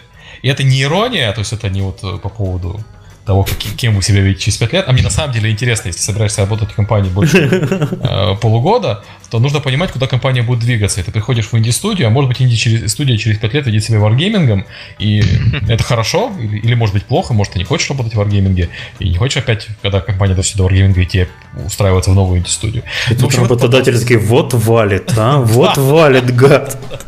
То есть, подождите, это, это, это не он к нам устраивается, это, это мы его не устраиваем. Ну, Господи. на самом деле так и есть. Это не вопрос, кто-то главнее. Да, у компании есть деньги, компания нанимает человека, она дает ему денег и, и работу. Но человек приносит таланты, и часто эти таланты, которые ну, востребованы на рынке. То есть Uh-huh. Человек должен, должен, должен понимать, куда он устраивается, и стоит ли ему ввязываться вот в это дело. Возможно, компания хорошая, но просто ему не подходит. Как может быть человек хороший, но компания не подходит. Это же в обе стороны работает. И э, я про это как-то в интервью даже упоминал. На мой взгляд, очень важно понимать, э, что все могут быть хорошими людьми, но не, не сойтись во мнениях. И тогда не надо даже ввязываться, не наниматься, устраиваться на работу, искать другое место в другой стране, в другой компании. Вот. А на не просто деле, потому, что часто... она у метро и, и ездит недалеко. Да, многие часто забывают о том, что когда собесед... проходит собеседование, это работает в обе стороны. То есть, если вы собеседуетесь, это в ваших же интересах. Задавайте любые вопросы, какие вас интересуют, потому что какие-то вещи в компании вам могут не понравиться, и потом от этого будете же страдать. И ну, управление обычно сложнее. Структура собственности, кто принимает решения, кто оценивает работу, а, как, плани... как идет планирование, какой горизонт планирования, сколько лет вперед есть план, какие цели стоят у конкретно этой, э, этого отдела, в целом у компании, каким образом оценивается э, то, как компания достигла цели или нет, каким образом выбираются следующие цели вот какие перспективы по этому следующим проектам. Ну, то есть все, что нужно знать, чтобы принимать решение, работать в компании или нет. То есть вот когда люди спрашивают про обеды, это, конечно, тоже полезно, наверное. Ну, ну покушать я люблю. Да, а обед себе я куплю в любом случае.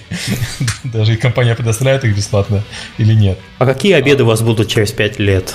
Мой новый вопрос, я буду им всех доставать. А у нас завтраки, обеды и ужины. Приходите к нам. Прекрасно. Но тут многие пишут, что хотят работать в еду. Мне кажется, идеальный вариант человека. Ну, в идеале, чтобы у него и портфолио было хорошее при этом. Ну вот, началось. Валите все. По поводу релокации я предлагаю еще поговорить. Угу. Смотрите, я прям сразу и про релокацию, и про, про этот вопрос тоже отвечу одновременно. А, мы это оцениваем на стадии, мы вот стараемся, наоборот, дать минимум информации, потом послушать все вопросы, которые человека интересуют, потому что так мотивация выявляется. Да, кто-то, правда, спрашивает про обеды. Это обычно определяется, ну, есть как бы два момента. Если человек остается там в России, у него одни вопросы. Если у него переезд, то другие.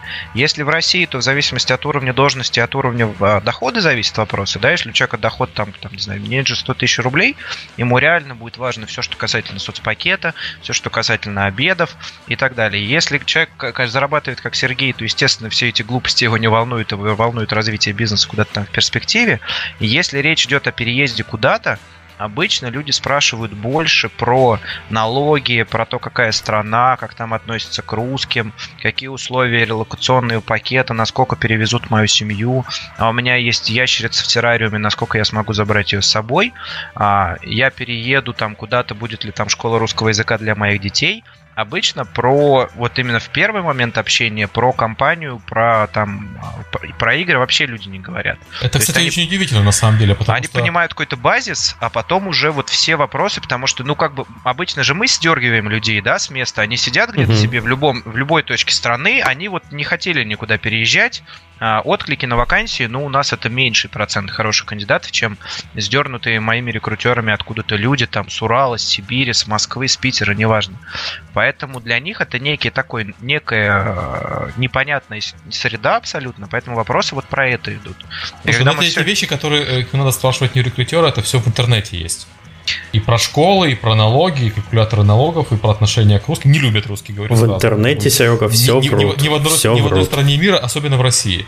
Ну, Ну смотри, человек, человек же хочет услышать, во-первых, человеческое отношение, а во-вторых, он хочет услышать реальные кейсы, когда люди уже переехали. И мы можем иногда просто дать ссылку на статью, то, что там вот от нас уехал человек в Китай, вот вам ссылка, почитайте, он рассказывает, как у него прошел переезд. Либо можем вживую все это рассказать. Поэтому здесь для нас действительно это совершенно разная продажа компании и вакансии, когда, ну просто когда бренд известен, про игру без толку рассказывать, так и здесь. Если человеку плюс-минус все понятно, то про Москву он не будет спрашивать. А про переезд ему вообще ничего не понятно. Он не знает, как долго, как что надо делать. Поэтому мы стараемся все это рассказать, чтобы он подумал, с этой мыслью походил, и потом еще раз поговорить. Может быть, уже появятся более профессиональные вопросы. И тогда он будет задавать обычные стандартные вещи. Мое место в команде, а почему они берут человека со стороны, почему они готовы его перевозить, куда я вырасту, насколько это перспективная студия и так далее. То есть Кстати, прям... Да. Угу. Извиняюсь, ты закончи, я так, я думал. Да я закончил. Ага. Кстати, у Кирилла вот было видео, как, когда он переехал в Сингапур, ты же делал э, видео с пояснениями, как ты живешь, как твой день проходит. И я вот, собственно, по-моему, в первый раз тогда тебя и увидел, если я не ошибаюсь. Да, был такое видео. Э, оно кому-нибудь помогло? Или ты просто сделал его и как-то... Оно помогло Роману Гура найти дорогу до офиса. Потрясающе. ну, значит, да, уже, полезно. Уже кому-то помог, значит, не зря делал. Ну, вот просто мы вот говорим про такой... Э, сейчас я попробую, если не сложно, скинь мне ссылку, я в чатик его перекину, народ потом посмотрит. Здесь Давай можно. сейчас чуть попозже скину тогда. Uh-huh. Ну, okay. вообще, э, у многих, э, ну и у моих друзей, которые не в геймдеве, и те, которые в геймдеве, у многих были вопросы, связанные с релокацией. Естественно, когда человек делится чем-то, уже находясь на месте, естественно, эта информация воспринимается как-то более позитивно. И в силу того, что вопросов было много, ну или хотя бы, как говорят, лучше один раз увидеть, чем сто раз услышать, э, вот появилась идея снять небольшое видео и показать свой там типичный рабочий день. Понятно, что какие-то там э, офисные моменты нельзя показывать в видео, но хотя бы какие-то бытовые вопросы, которые очень многих людей волнуют, uh-huh. вот, их можно было как раз осветить в таком формате. Знаете, я вот по релокации хотел сказать, это просто еще в, в чате вопрос задают, и в чате, в комментариях. Вот я, вы говорите, надо заработать там, к чему лежит душа, а у меня лежит э, душа к чему-нибудь другому, а не к фри-то-плею и мобильным фермам. Но что же делать, если в моем районе делают только такие? Ну, во-первых, что делать? Ехать в другую страну и работать там, потому что если вам в вашей стране нет работы, в другой стране работа наверняка найдется. А, ну, естественно, надо выдержать конкуренцию с местными и не просто с местными, а со всеми остальными сотрудниками. А во-вторых, люди как-то относятся к переезду, мне кажется, это вот э, постсоветская какая-то травма, как к чему-то страшному, большому и пугающему. Да, это правда. В то время как э, я вот, э, понятно, что когда переехал на Кипр, я стал к этому относиться попроще. И я просто общаюсь с людьми э, сейчас, э, с, которые переезжают ну, раз в 5-6 лет, с семьями, с детьми и так далее. И, и сам, собственно, я уже похож такой. Есть много, не, не просто тысяч, а миллионов людей, которые переезжают, регулярно меняют работу. Не все они, естественно, работают в геймдеве. Это, в принципе, принято в западном мире менять работу и переезжать э, периодически туда-сюда. Соответственно, под них есть целая индустрия, которая занимается их обслуживанием, поможет найти машину, э, купить, продать, найти дом и все такое. И там нет какого-то вот какого-то страшного чего-то, что вы не преодолеете, надо идти с собес договариваться. Да, может быть, надо идти в немецкий собес или там французский собес и договариваться, но есть специальные люди, которые, улыбаясь, проведут и помогут. Везде, всегда. Я сейчас гражданский паспорт меняю, не напоминай мне про вот это вот сходить Ой, слушай, я с, с немецким посольством дошел до немецкого консула уже. Чем мне рассказывать? Он, он, он скоро, скоро тебя по имени и отчеству будет уже узнавать. Уже и, и, и ночью просыпаться с какого Сергей Галеткин. А, господи. Я, когда звоню, меня уже сразу переключают на консула. Вот у меня есть все мобильные номеры и все такое. Ладно. Можно я еще добавлю а, маленький момент? А, да, у нас а, мы немножко по-другому решаем проблему. То есть мы отказались от массовой релокации. Мы как раз-таки больше за возможность работать из того города, где ты хочешь это делать. Не нужно переезжать. Сейчас, правда, будем э, делать больше небольших офисов, чтобы все-таки была возможность для командной работы. А, но э, тема с релокацией у нас связана все-таки больше с Россией, потому что многим интересно работать в центральном офисе, и мы перевозим. Естественно, ребятам, э, тем, кто переезжает, подробно-подробно рассказываем. Обычно достаточно, ну вот когда человек получает от нас офер, он отправляет нам паспортные данные, мы уже дальше занимаемся всем самостоятельно. То есть мы покупаем билеты, продумываем, согласовываем логистику, привозим, встречаем, заселяем, предоставляем корпоративную квартиру, вводим все, показываем. То есть вот э, он должен только принять решение, готов ли он. Ну вот, кстати, по поводу там в чатике пишут про недвижимость собственную. Вот, допустим, у меня вот, ладно, не допустим, есть у меня вот здесь квартира, где я живу, как вот мне сорваться, например, переехать в другой город и начать платить за... Ну, вопрос тупой совершенно, но на самом деле он меня беспокоит. А как мне начать платить за жилье, которым я не владею? Я вот привык, что я всегда живу в собственной квартире. И вот для меня это довольно сложный психологический вопрос, как мне его побить. То есть... Э, вот э, в западных странах, в отличие от... Я, э, я беру такой, который в берлоге а, сидит. А, аренда, э, рынок аренды сильно более цивилизованный. Угу. То есть в той же Германии, например, тебя выселить из квартиры практически невозможно, если ты контракт не нарушаешь. Поэтому они очень придирчиво относятся к э, людям, которые снимают квартиру. На Кипре они тоже должны предупредить за два месяца, и зимой выселять нельзя, при том, что зима здесь очень теплая. Ну да, просто вот у нас в России рынок съемного жилья, это я он наслушался... Же тени, он же весь в тени, никто же Да, я наслушался всякого. Да, я, я помню, я снимал сам в свое время в Киеве, я натерпелся всякого. В западных странах э, рынок более цивилизованный. Понятно, что зависит от страны. Там в Польше менее цивилизованный, в Германии более цивилизованный. Но вот такого нецивилизованного, как Россия и Украина, наверное, там в западных странах нет. Не знаю, как там в азиатских. Ну, в Сингапуре все отлично, можете не переживать. К тому же компания вам предоставляет э, всех там даже не одного агента по поиску жилья, а нескольких, которые вам помогут. Один поможет найти жилье, второй поможет э, просто разобраться с местными обычаями, третий поможет, там, не знаю, машину или там школу или детсад выбрать для ребенка, или там еще какую-то активность спортивную. Так что это все поставлено на поток, как уже Сергей сказал, есть целая индустрия, которая занимается именно релокацией людей, поэтому здесь нечего бояться. Как только вам предложили офер, это был самый сложный этап, следующий будет там намного проще. Все, все остальное дело техники. То есть ну, да, понятно. Просто психологически очень сложно перенастроиться. Индустрия, которая занимается релокацией, на свой подкаст, если они там... Вот так, кого сложнее всего перевозить? Да, знаете, программистов игровых сложнее всего перевозить. Значит. Вы знаете, есть в Калининграде такой Миша Кузьмин. Вот козел вообще. Нет, как я пробовал только... с Мишей с этим говорить, он потом передумал приезжать, я помню. Было у меня такое...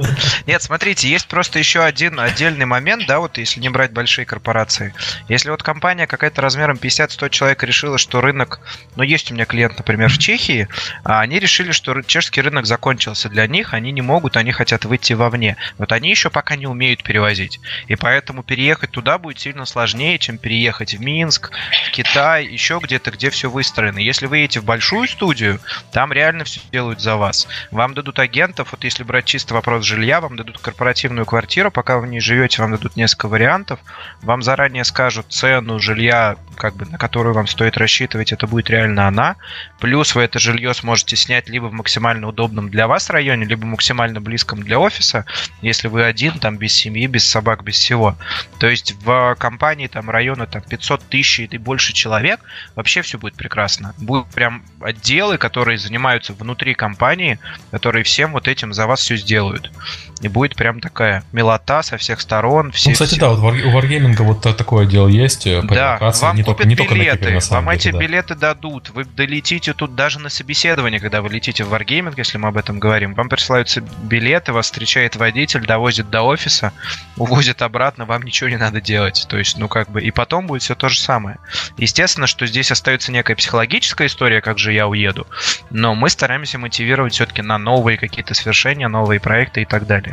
Конечно, в Калининграде огромный богатый геймдев и выбор, поэтому Миша не хочет уезжать. Но есть, но есть некие другие истории, где можно делать другое, что-то новое. Поэтому иногда просто достаточно дать человеку там пару дней подумать, почитать какую-то дополнительную информацию, и потом он соглашается. Ну, обычно с семьей просто надо обсудить, что да, мы действительно всерьез готовы куда-то переезжать. Ну, знаете, семья тоже, вот я по своей семье знаю, семья была так очень Жена, не, не, не семья, жена. Семья так осторожно, ой, зачем мы поедем, а кто нас там ждет, да, как бы... А в итоге все очень довольны оказывается всегда. Я вот не знаю ни одного случая, когда бы человек переехал, и проблема была в том, что семье не понравилось. Я не знаю, Сергей, у тебя были такие случаи, потому что на, на моей практике нет. Нет, таких случаев нет, потому что это психологическая история. Мы же не перевозим людей куда-то в страшные и жуткие условия. Есть просто где-то даже помогают с работой а, там супруги супругу, поэтому ничего страшного никогда не происходит. Это чисто психология, и она правда чисто русская. Потому что в, там, не знаю, в Америке вообще все всегда переезжают. В Европе к этому, правда, относятся сильно спокойнее. У нас, если человек купил квартиру, то все. У меня есть квартира, я теперь вообще никуда отсюда не денусь. Знаешь, я, даже... кстати, собеседовал в последнее время очень много людей из Европы на разные э, вакансии. Знаешь, там вот француз, э, работал в немецкой компании, сейчас работает в Амстердаме. Э, британец э, работал в французской компании, сейчас работает в Берлине. И вот, то есть, и смотришь на резюме человека, ему там 30 лет, 28 лет. Ну, то есть, не, не прям дети, ну, и не сказать, что там люди такие сеньоры. И при этом они уже сменили 4-5 стран за это время, по поездили, пожили, и никаких проблем не возникает. Ну, изначально на, люди на это настроены, да, и у них еще, если брать французов, у них еще английский язык из-за этого сильно лучше становится, когда они ездят. Сильно проще понимать, что Кстати, они говорят. Но акцент, к сожалению, нет. Во Франции внутри страны проблема с тем, что они вот э, очень уважают свою культуру настолько, что английский не очень хорошо учат. К сожалению, есть такая. Как японцы. Не, японцы английский не понимают. Ладно, давайте от квартирного вопроса двинемся немного дальше. Про релокацию, по-моему, больше нечего добавить. Отличный вопрос. Или мы про это не будем? Почему люди не любят рекрутеров? Да. И почему они совершенно правы? Давайте так, почему надо, почему надо любить рекрутеров? Почему не любят, мы всегда придумаем. Да. Борода у них. Улица. Не знаю. Ну, я, я не обнимаюсь с кандидатами, ничего такого в моей бороде. Я же не Обниматься не хотел. Вот. А я бы хотел, чтобы приходишь на собеседование к рекрутеру, а он тебе э, кладет к себе на плечо, головой гладит. Не волнуйся, не волнуйся, все хорошо. Смотрите, есть много гадостей, которые делают рекрутеры. Во-первых, сначала рекрутеры вас сманивают, обещают золотые горы, а потом дают тестовое задание. Да, это то, что мы уже обсудили. То есть ты вроде не хочешь менять работу, ты вроде только согласился такой, ну ладно, девочка симпатичная, пообщаюсь с ней. А тебе бац, зубы тестовое задание до 10 часов, тебе уже не понравилось. Второе, то, что делают, ну не знаю, 50-60% там людей на рынке, это не дают обратную связь. Да, они обещают, что дадут, потом пропадают, не дают. Где-то зависает процесс внутри компании, вот он прям зависает, рекрутер пытается пытаемся научить всех клиентов, самих себя заставлять дать промежуточную обратную связь, что да, нет, ничего, мы про вас помним, мы вас там всячески холим, лелеем, продвигаем внутри нанимающему менеджеру, да, ответ скоро произойдет. И вот из этих кучи нюансов все и складывается. Там какое-то ну, сам еще одно из там очевидных первых вещей. Нет информации. Пообещали все рассказать. Информации про компанию, про вакансию никакой нет. Вот читаете, вот есть бумажка, больше я ничего не знаю. А человек просто хочет технологии стек узнать, что узнать, на какой проект идет. Человек хочет понять, в какой стадии проект находится сейчас, что будет, если этот проект закончится, его выгонят, срочный трудовой договор, бессрочный, куча вопросов каких-то там. Про медстраховку для человека супер важно, не отвечают. Надо ли использовать английский, не отвечают. И вот из-за этого непрофессионализма, которого очень много, здесь опять э, русский менталитет включает в но особенно в консалтинге, не во внутреннем HR. В Америке в консалтинг идут люди после 40-45, которые профессию освоили. В России в рекрутинг идут в 20 после вуза психологи. Психологи нахрен никому не нужны, поэтому они идут в рекрутмент, потому что куда еще. И когда такой человек без опыта первые один-два года работает, ну вот он работает как может. Его никто не учит. Я часто собеседую людей из конкурирующих агентств, их тоже там никто не учит. Поэтому ты вроде и пришел, сам для себя ничего не узнал, что это было за собеседование, ты не понял, потом кадровое агентство пропало. Внутренний как бы HR иногда тоже пропадает, это уже зависит от культуры в компании. А вот если компания работает над HR-брендом и воспитанием собственного рекрутера, то все получают какой-то некий положительный фидбэк. Даже в случае отказа он получает все подробности, почему. Вспоми... Вспоминая опять Zeptalab и опять их похвалив, а, был случай, когда пришел человек на джуниор позицию программиста, получил личный фидбэк от э, технического директора в одного из братьев, а, что ему надо сделать, чтобы компания его наняла. Он сидел потом 3-4 месяца этим занимался, все это изучал, пришел еще раз, его наняли. Ну, то есть это вот та ситуация, когда наоборот, компания к тебе относится по-человечески, ты рад и счастлив, даже если отказ, и иногда можешь потом туда вернуться. Ну, короче, куча всего такого происходит. Ну, кстати, про Wargaming я действительно слышал очень много хороших отзывов в том, что компания, когда отказывает, она аргументирует, объясняет, почему не так. Потому что это фидбэк на страницу. Это правда страница фидбэка. Я когда в первый раз увидел, я очень сильно удивился. Причем по каждому кандидату есть такая обязанность у каждого нанимающего менеджера его прописать, и никто это не продолбывает. Это очень здорово. По поводу э, рекрутеров и вот э, нашествия рекрутеров. Я вспоминаю, когда Riot открыл вакансии в, в России, такое ощущение, что они объявили сезон э, охоты какой-то. Потому что э, мне тогда, когда, собственно, открыли, написало наверное, человек 15 рекрутеров из разных компаний. А у нас есть эксклюзивная вакансия для Райта. И когда тебе пишет человек из Райта, ты понимаешь, что вот человек написал человек из Райта, все окей. А когда тебе пишет 15 рекрутеров в течение буквально там трех дней, знаешь, думать, что что-то не так с компанией. И с рекрутерами тоже в том числе. А, Наводит Тут... на определенные мысли, так да, сказать. вы определитесь, кто от вас пишет. Ну, смотри, тут зависит от культуры, как бы как выстроен процесс. А, какая-то компания может не вести поиск сама, и поэтому отдает поиск на сторону. Какая-то выстраивает этот процесс хорошо, какая-то нет. Поэтому здесь бывает, что внутренних а, рекрутеров нет в компании вообще, поэтому эта вся история отдается в консалтинг.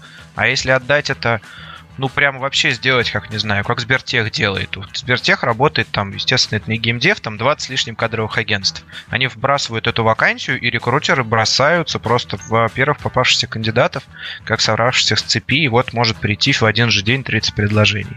Это некое такое грамотное выстраивание отношений с компанией и в целом самого процесса найма, кому давать какие вакансии, кто за что берется, кто что может сделать.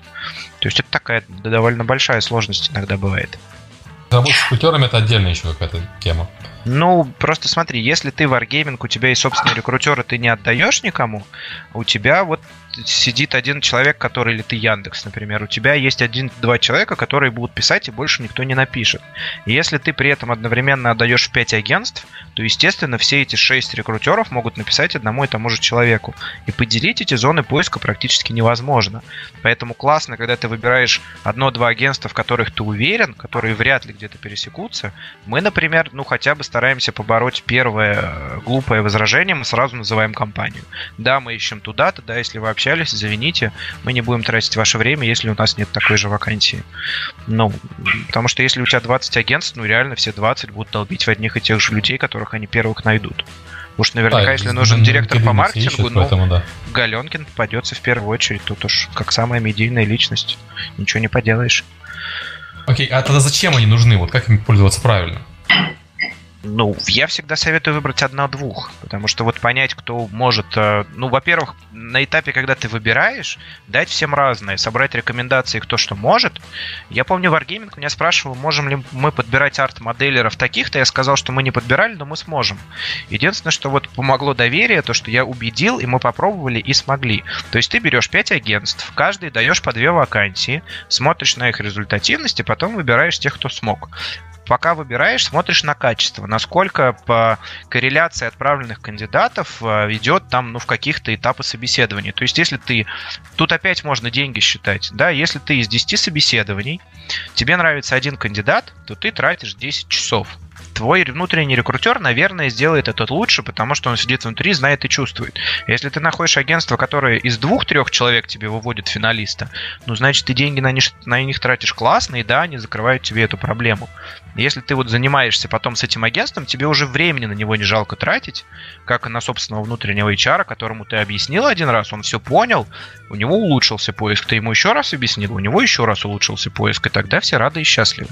Либо у агентства может просто правда не получиться, у нас тоже иногда правда не получается, мы правда не поняли, искали не там, не тех, мы сказали, сори, мы не смогли, простите нас, мы виноваты, давайте, наверное, не будем дальше работать, у нас не получится сотрудничать, там на какой-то идеологической причине мы не сошлись. То есть вот первично вложиться и потом с этими людьми дальше работать. Нет такого пункта в плане, потому что Кирилл подключился позже. Но на самом деле пункт очень интересный. Это резюме для правильного составления резюме, и как и для российских, так и для западных компаний. Я не хочу разделять вообще геймдев, потому что, на мой взгляд, он все-таки уже более-менее интернациональный. Вот, Кирилл, ты можешь что-то по этому поводу сказать интересное? Ну да, год назад до того, как устроиться в компанию King, я очень много отправлял резюме, потому что моя цель была именно найти интересную работу, и было совершенно неважно, будет ли это страна СНГ или зарубежная компания. А, ну и с путем просто тысячи, наверное, итераций я выработал некую формулу, ну, не знаю, наверное, это лучше показывать с какими-то картинками и слайдами, но если коротко, то нужно просто четко расписывать свои достоинства в первую очередь. Это как, как, какая-то конкретная специализация. То есть, если вы художник и специализируетесь, например, на персонажах, то обязательно пишите об этом в первую очередь, что я художник по персонажам. Но то же самое касается программистов и дизайнеров. То есть, ваша основная специальность должна быть на самой верхушке. После чего вы уже начинаете перечислять свои навыки, а, что еще вы умеете, каким софтом владеете и так далее. А, дальше, идут, а, дальше идет ваш опыт работы – но это идет не конкретные годы или месяцы, сколько вы проработали в какой-то компании, а лучше это разделять по конкретным проектам, потому что людей чаще всего ищут за какие-то э, заслуги именно э, в проектах. То есть, если вы работали над какой-то игрой определенного жанра и делали там какие-то определенные вещи, вас, скорее всего, заметят и больше скажу, захантят именно за этот опыт, а не за того, что вы там 5 лет или там 10 лет проработали в какой-то компании, даже если она с хорошим именем. А, ну и Последнее, что можно добавить, это какие-то там э, релевантные дополнительные знания или э, то, что, чего, что вы еще сделали, как, например, как специалист э, в геймдеве. То есть, если вы участвовали в каких-то хакатонах, если вы писали какие-то статьи, публикации и так далее, это все тоже может показать вас как э, разностороннего специалиста. Ну, подкасты все вот эти пунктики. Хочу сказать. Да, подкасты тоже могут помочь. Любая медийная информация о вас в интернете, неважно на какой площадке вы сами себя продвигаете, она поможет вам э, устроиться или найти интересный проект.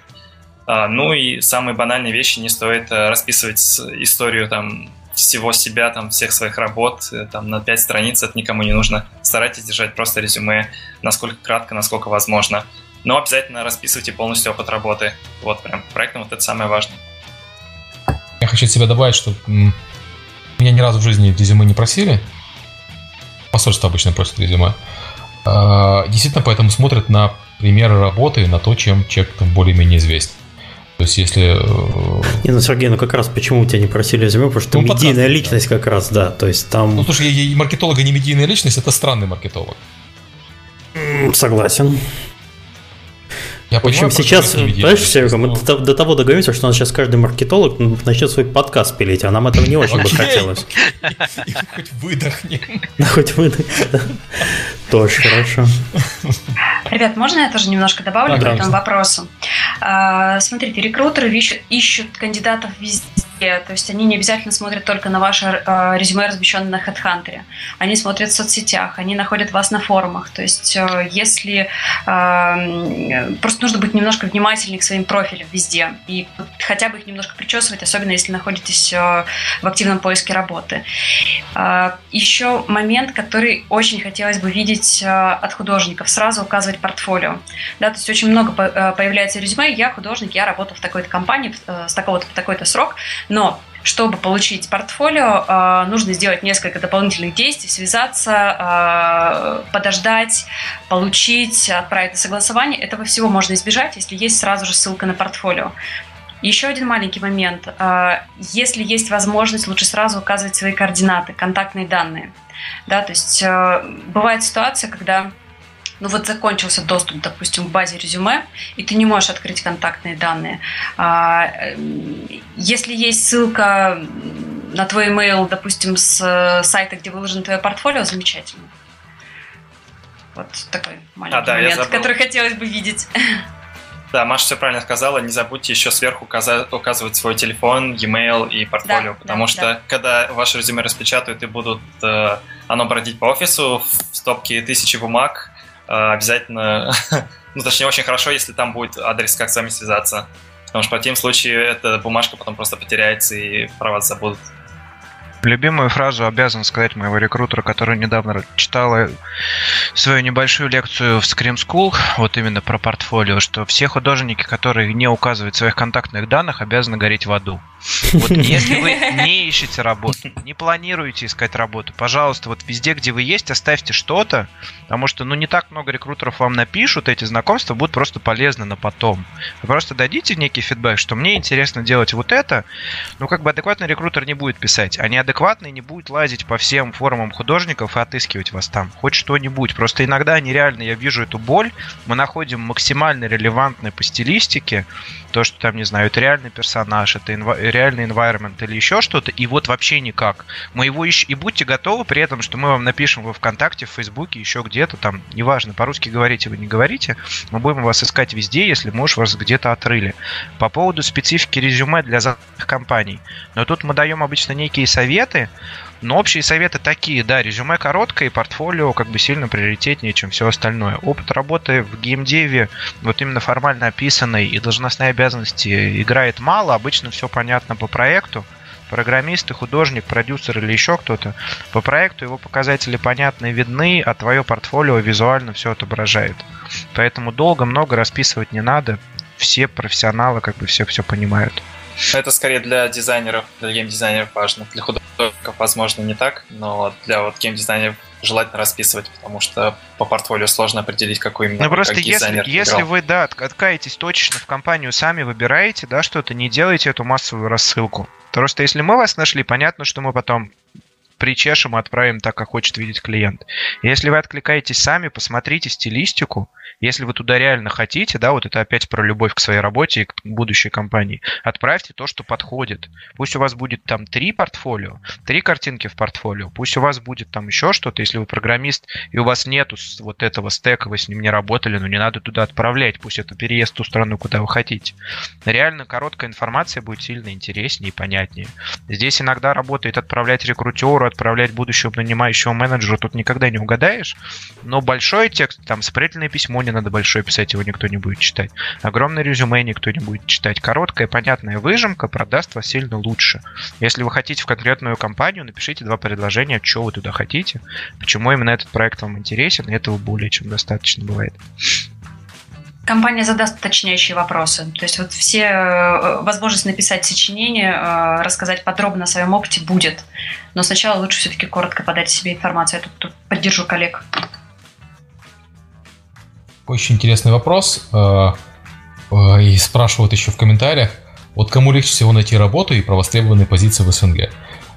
Именно по геймдеву, наверное, вот, Да, по геймдеву, да. То есть люди жалуются, что вот я опытный художник э, и моделер работал в индустрии в другой, хочу в геймдев, а в геймдев меня не берут, потому что вакансий моего уровня нету в Москве. И вот, ну, мы уже обсудили, нету вакансий в Москве, едь в Питер, едь. Или работай удаленно. Да, или работаю удаленно. Но вот а конкретно по СНГ есть какое-то ощущение, вот кто больше требуется? Вот, Сергей, вы есть такое ощущение, или вы уже так на шведов заработали, что не знаете? Есть ощущение, что за границей не требуются менеджеры, вот это прям четкое ощущение. То, что если куда-то переезжать, менеджера вообще никакого звена не требуется. Мне пишут, спрашивают стародавние, недавно давние знакомые. Вот исполнители нужны, причем для переезда, чем ближе к синьору у тебя уровень, тем лучше. Как бы, ну для понимания, да, брать человека джуниор вообще нет смысла никакого. Не перевозить, не вкладываться в релокацию. И ты потом не объяснишь, зачем ему вообще давать разрешение на работу. То же самое касательно медла. А вот человек дорастает до синьора, это иногда даже двух-трех лет достаточно, просто на крутом проекте его уже берут. По СНГ, ну, честно говоря, нет особой проблематики, то есть нужны все, просто, ну, надо понимать, что если у человека какой-то реально узкий кусочек работы, то ему сложно себя применить. Я не вижу вакансий, где там вот вообще, которые не нужны. Нужны все, нужны тестировщики, там, нужны художники 2D и 3D, нужны программисты и серверные, и клиентские, нужны геймдизайнеры, нужны PM и продюсеры, все нужны. Я не могу сделать срез по индустрии, потому что у меня нет такой глобальной статистики, но мы ищем всегда всех. Это сейчас говоришь про СНГ или про... Про СНГ, да-да-да, я говорю про СНГ. Но для нас СНГ, к сожалению, сейчас это не Украина, потому что с Украиной у нас такая плохая политика. Поэтому такое довольно ужатое до России с небольшими вкраплениями, я бы назвал это СНГ. Потому что до политики с Украиной был как такой, такой хорошая спайка геймдева, сейчас, сейчас, к сожалению, не так. Ну, я при этом хочу сказать, что видно работу и видно жительство получается все еще по-прежнему без проблем. Проблема скорее это, с первым ездом. Это психологическая проблема, к сожалению, конфликт в головах. То есть, если мы работаем внутри, как бы с украинской компанией, то нас э, не любят кандидаты, которые находятся в Украине. люди не готовы переезжать из России в Украину. В общем, это такая история. Мы никак на это не можем повлиять. Мы ждем, пока все наладится, и опять будем с радостью работать. Это прям реально грустная тема. А все переезжают в Беларусь, и украинцы, и русские. Да. А, такой, у нас просто сейчас остался список вопросов, которые Света составляла, которые я, наверное, не, не, не уверен, что мы хотим сейчас обсуждать. Давайте обсудим последний вопрос, он достаточно важный. Чем HR еще занимается э, в компании, кроме, собственно, рекрутинга? Очевидно, что не только наймом сотрудников.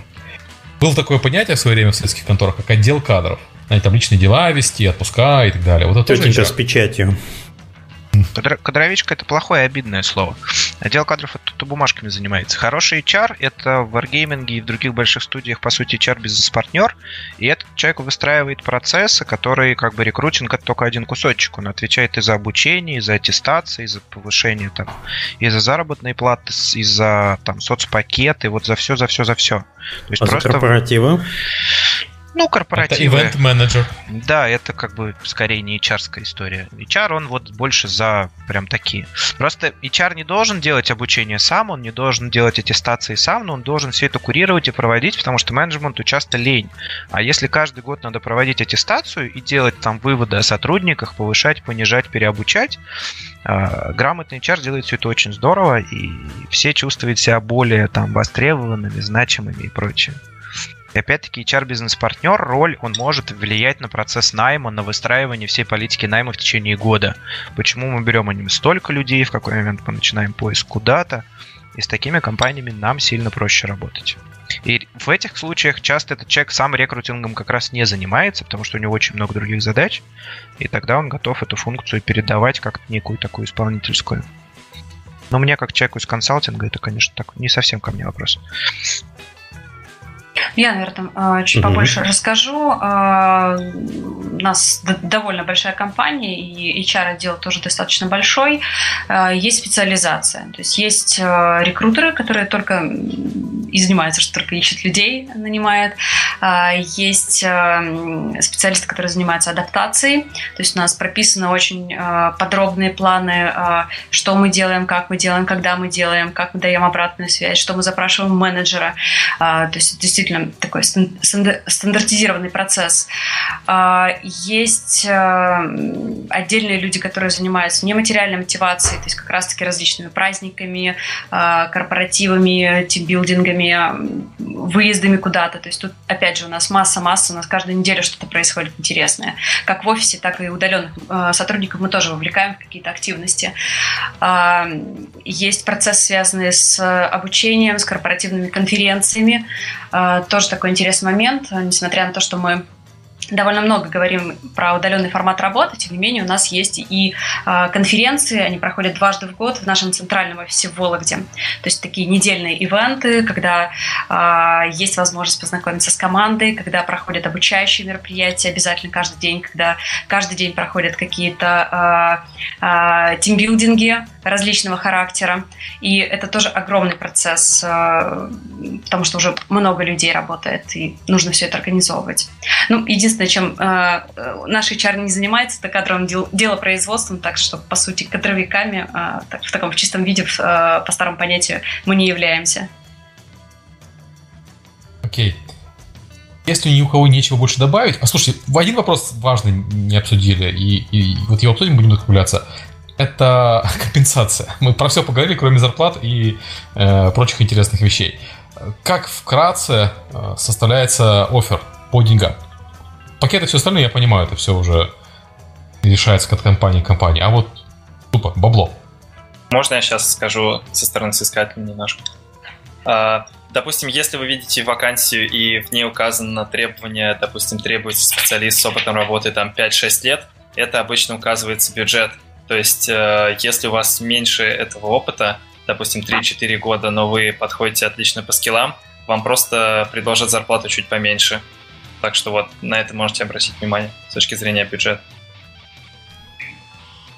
Кстати, меня Я... всегда по деньгам волновал один вопрос. Он связан, скорее всего, с, с, э, с моральной составляющей текущих сотрудников. Представьте себе, что вы работаете в, в компании, которая не очень часто повышает зарплату.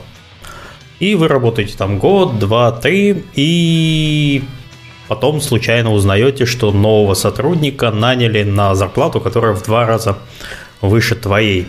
Несмотря там, что ты там лучше разбираешься в проекте, лучше что-то делаешь, вот просто нужен срочно закрыть дыру в, в текущей работе, вот мы это чуть выше обсуждали, и вот надо было срочно найти человека, пришлось предложить больше. А как вообще разруливаются такие ситуации? И разруливаются ли, потому что, скорее ну, всего, человек, человек который... Ситуацию, когда все срочно и все горит. Да, то есть человек там, если человек придет, попросит больше денег, а руководство разведет руками, ну, там, извини, как бы все такое, или что, что нужно делать в данном случае сотруднику и что нужно делать работодателю, если по-человечески? Ну, Желаю... Да, единственное человеческое решение, я коротко скажу, на самом деле взять этого человека по контракту на небольшой период времени, потому что иначе внутренний конфликт никак не побороть. А, и на, если нет регулярного пересмотра зарплаты, человек получает 100 и другого берут на 200, вот тогда надо просто, просто реально брать там на квартал, на контракт, и потом там, разбираться, что делать дальше. Иначе эти конфликты не, непоборимы, и ничего уже потом с этим не сделаешь, обида никуда не денется. А все-таки про, про бабло вопрос. Вот как выставляется офер по деньгам? Сложная история, очень большая, комплексная, на самом деле, как и про удаленную работу. Если про бабло, мы берем много подходов. Мы спрашиваем, сколько у вас есть, из чего эта штука составляется. Это первое данное. Второе, то, что мы берем, сколько вы хотите. Если это Москва, то все там, Москва остается в Москве, все проще. Если переезд, то здесь мы объясняем человеку то, что первично вам платят за скиллы, а дополнительные бонусы вам не будут оплачивать. Если вы переезжаете из Питера в Москву, компания не обязана там, компенсировать вам все, что взбредет вам в голову. Если мы с кандидатом в этом сходимся, то мы даем некую такую... У нас есть внутренняя аналитика, сколько такой человек будет стоить. У нас есть обычно есть представление, сколько компания готова платить, и мы у человека спрашиваем две цифры. Минимальная в случае, если это работа мечты, он там будет работать в одном офисе с Сергеем Галенкиным, это то, что он мечтал, и вообще он просто будет счастлив. Либо это просто такой рядовой офер, пока он не знает, и тогда цифра оптимальная. А бывают, дальше уже идет разделение политики компании. Вот а, у кого-то есть жел, жесткая вилка, ну, это, конечно, в госкорпорациях бывает жесткая-жесткая вилка, но в геймдеве тоже бывает, что вот есть вилка и дальше мы не двигаемся. Где-то вилки нет такой вообще, она прям супер мягкая. И тогда вопрос принятия решения, ну, во втором случае перемещается на финальный этап, когда все друг друга оценили, все все поняли, и тогда компания просто сама решает, сколько она заплатит, а наша задача просто дать в начале данные, насколько человек точно перейдет.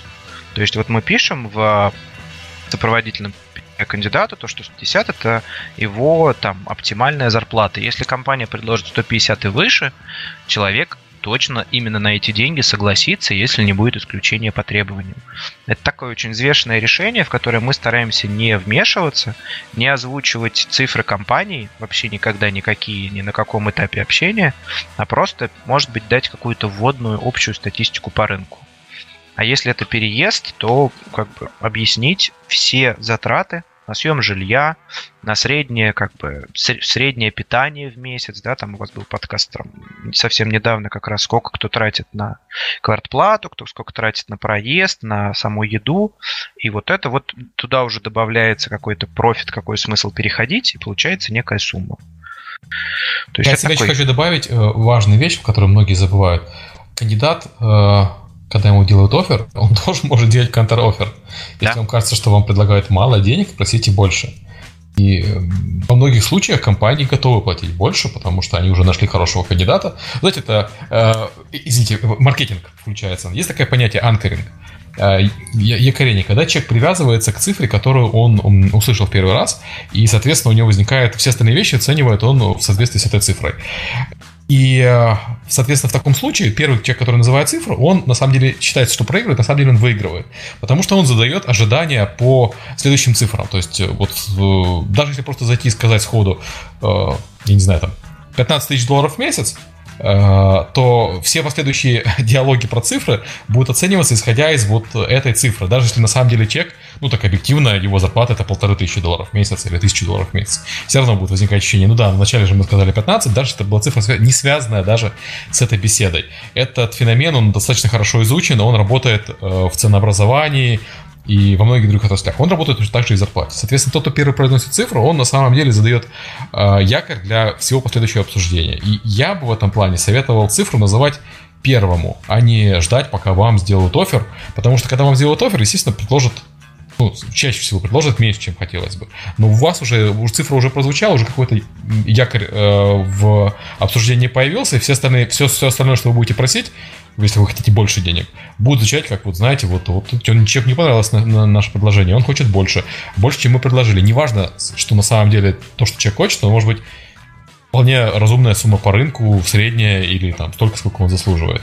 Тут, смотри, напоминает бывает, игру в покер примерно. Это, это обычный маркетинг, ну господи. Сергей Нет, ну, через ты... психологию маркетинга рассказывает. Есть два вида исключений, которые на самом деле не очень частые, но они есть.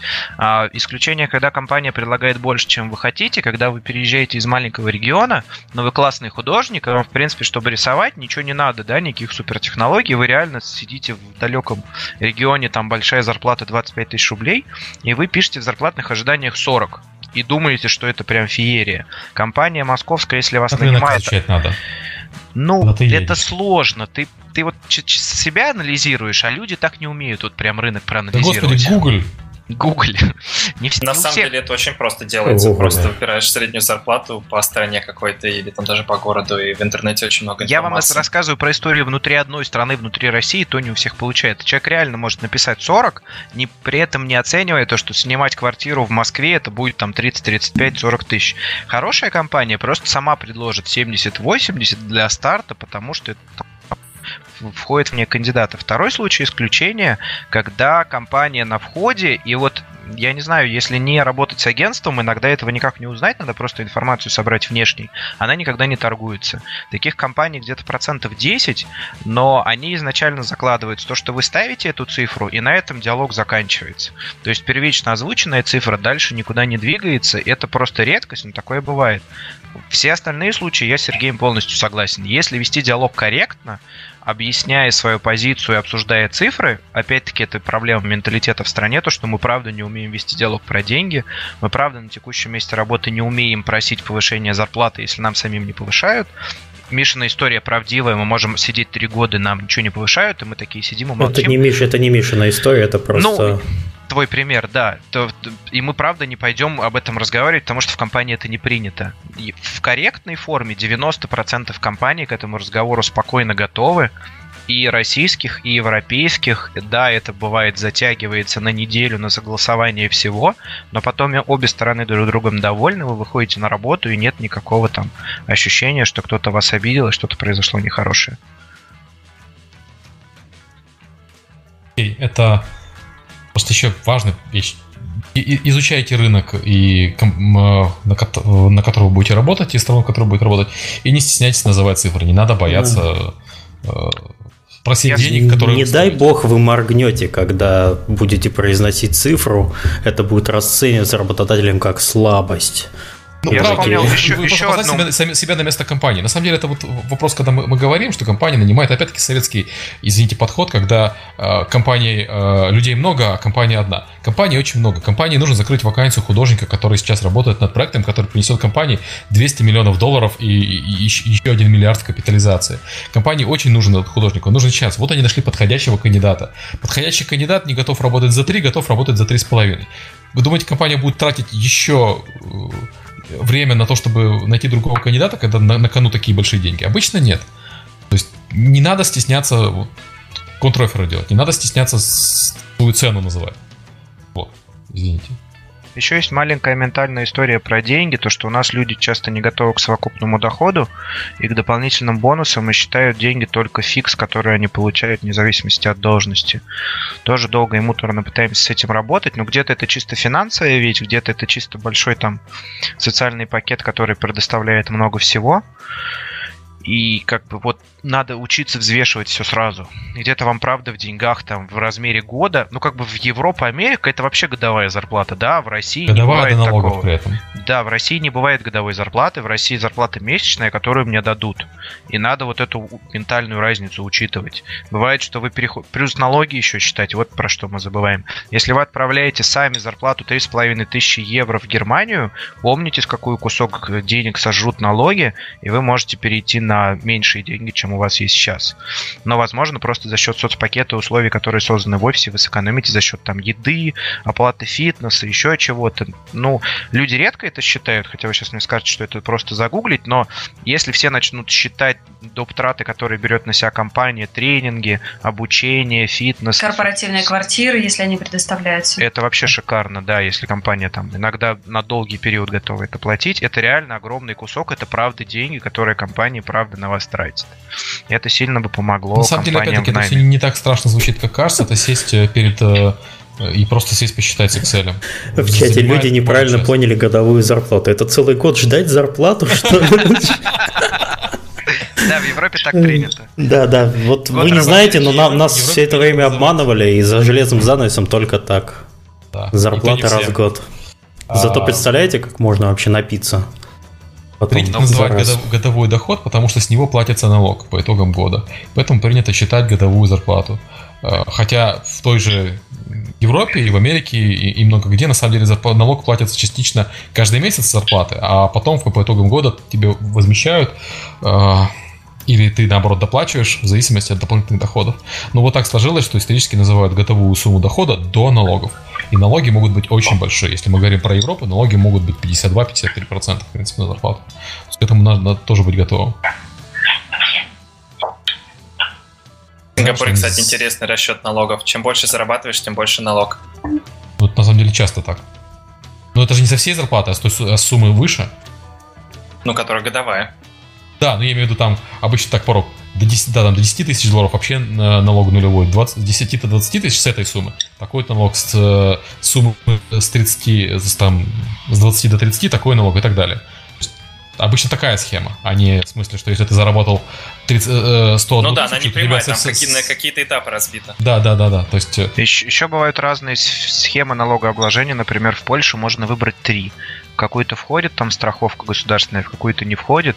По самой страшной будет там налог типа 25%, по самой мягкой и душевной 8%, но если вы устраиваетесь там в CD-проект, то они вам все дадут, поэтому можно выбрать 8% налог и, в принципе, ничего в деньгах не терять. И э, есть еще налоговые льготы, про которые надо помнить в Голландии и на Кипре на самом деле есть налоговые льготы для людей, иностранцев, которые устроились э, на работу на первое время. На Кипре э, он был на 5 лет введен, но он был введен не на 5 лет каждому, кто устроился, а на 5 лет с момента, когда кризис начался. То есть там осталось на самом деле, по-моему, 2 года действия вот этого 50% скидки по налогам. И в Голландии тоже скидка по налогам для иностранцев, которая действует первые 2 года когда человек устроился. Ну, эти вещи тоже стоит учитывать, потому что Опять-таки, это все несложно гуглить. То есть надо искать калькулятор налогов э, с именем страны э, по-английски, и все найдется тоже. Никто ручками не рассчитывает давно-давно все эти вещи.